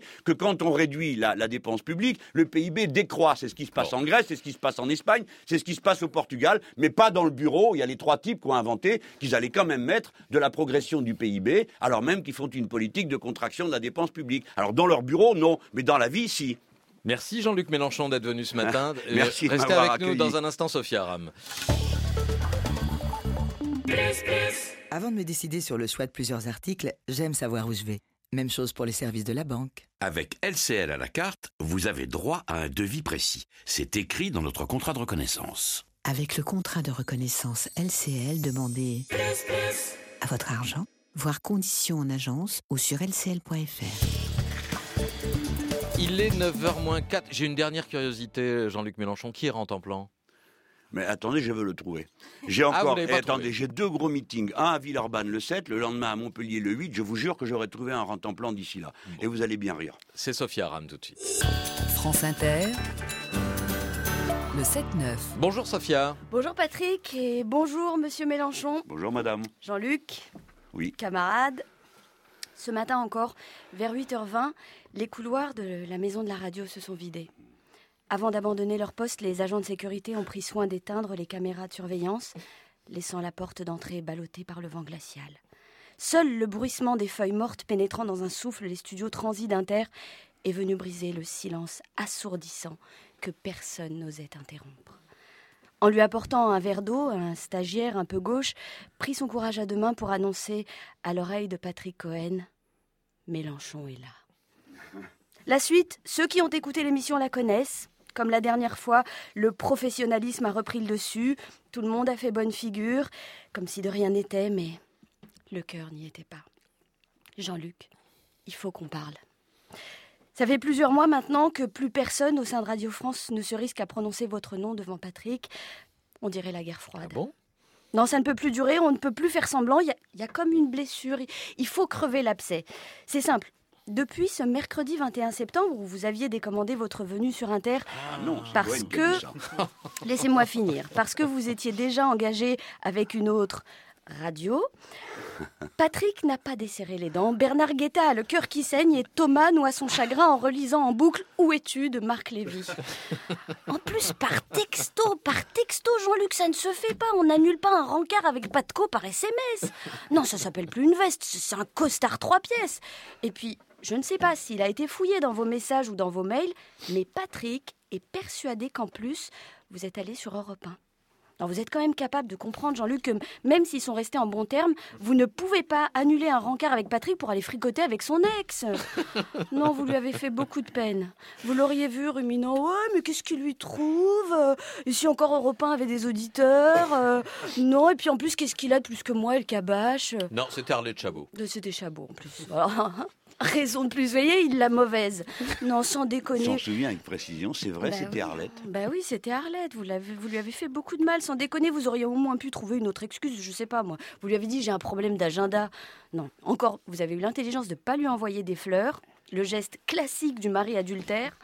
Un problème d'agenda. Mais même Jean-Louis Borloo avait justifié une de ses absences en prétextant qu'il avait été convoqué par ses intestins à un Grenelle de la gastro. Ah, vous auriez pu dire, je sais pas moi, que vous vous étiez coincé les doigts dans une boule de bowling, ou, que vous aviez relève syndicale, ou une réunion rue du colonel Fabien, ou un meeting à la mutualité. C'est pas à Radio France qu'on vous aurait jugé. Alors, maintenant que l'émission est terminée, on va tous aller prendre un café.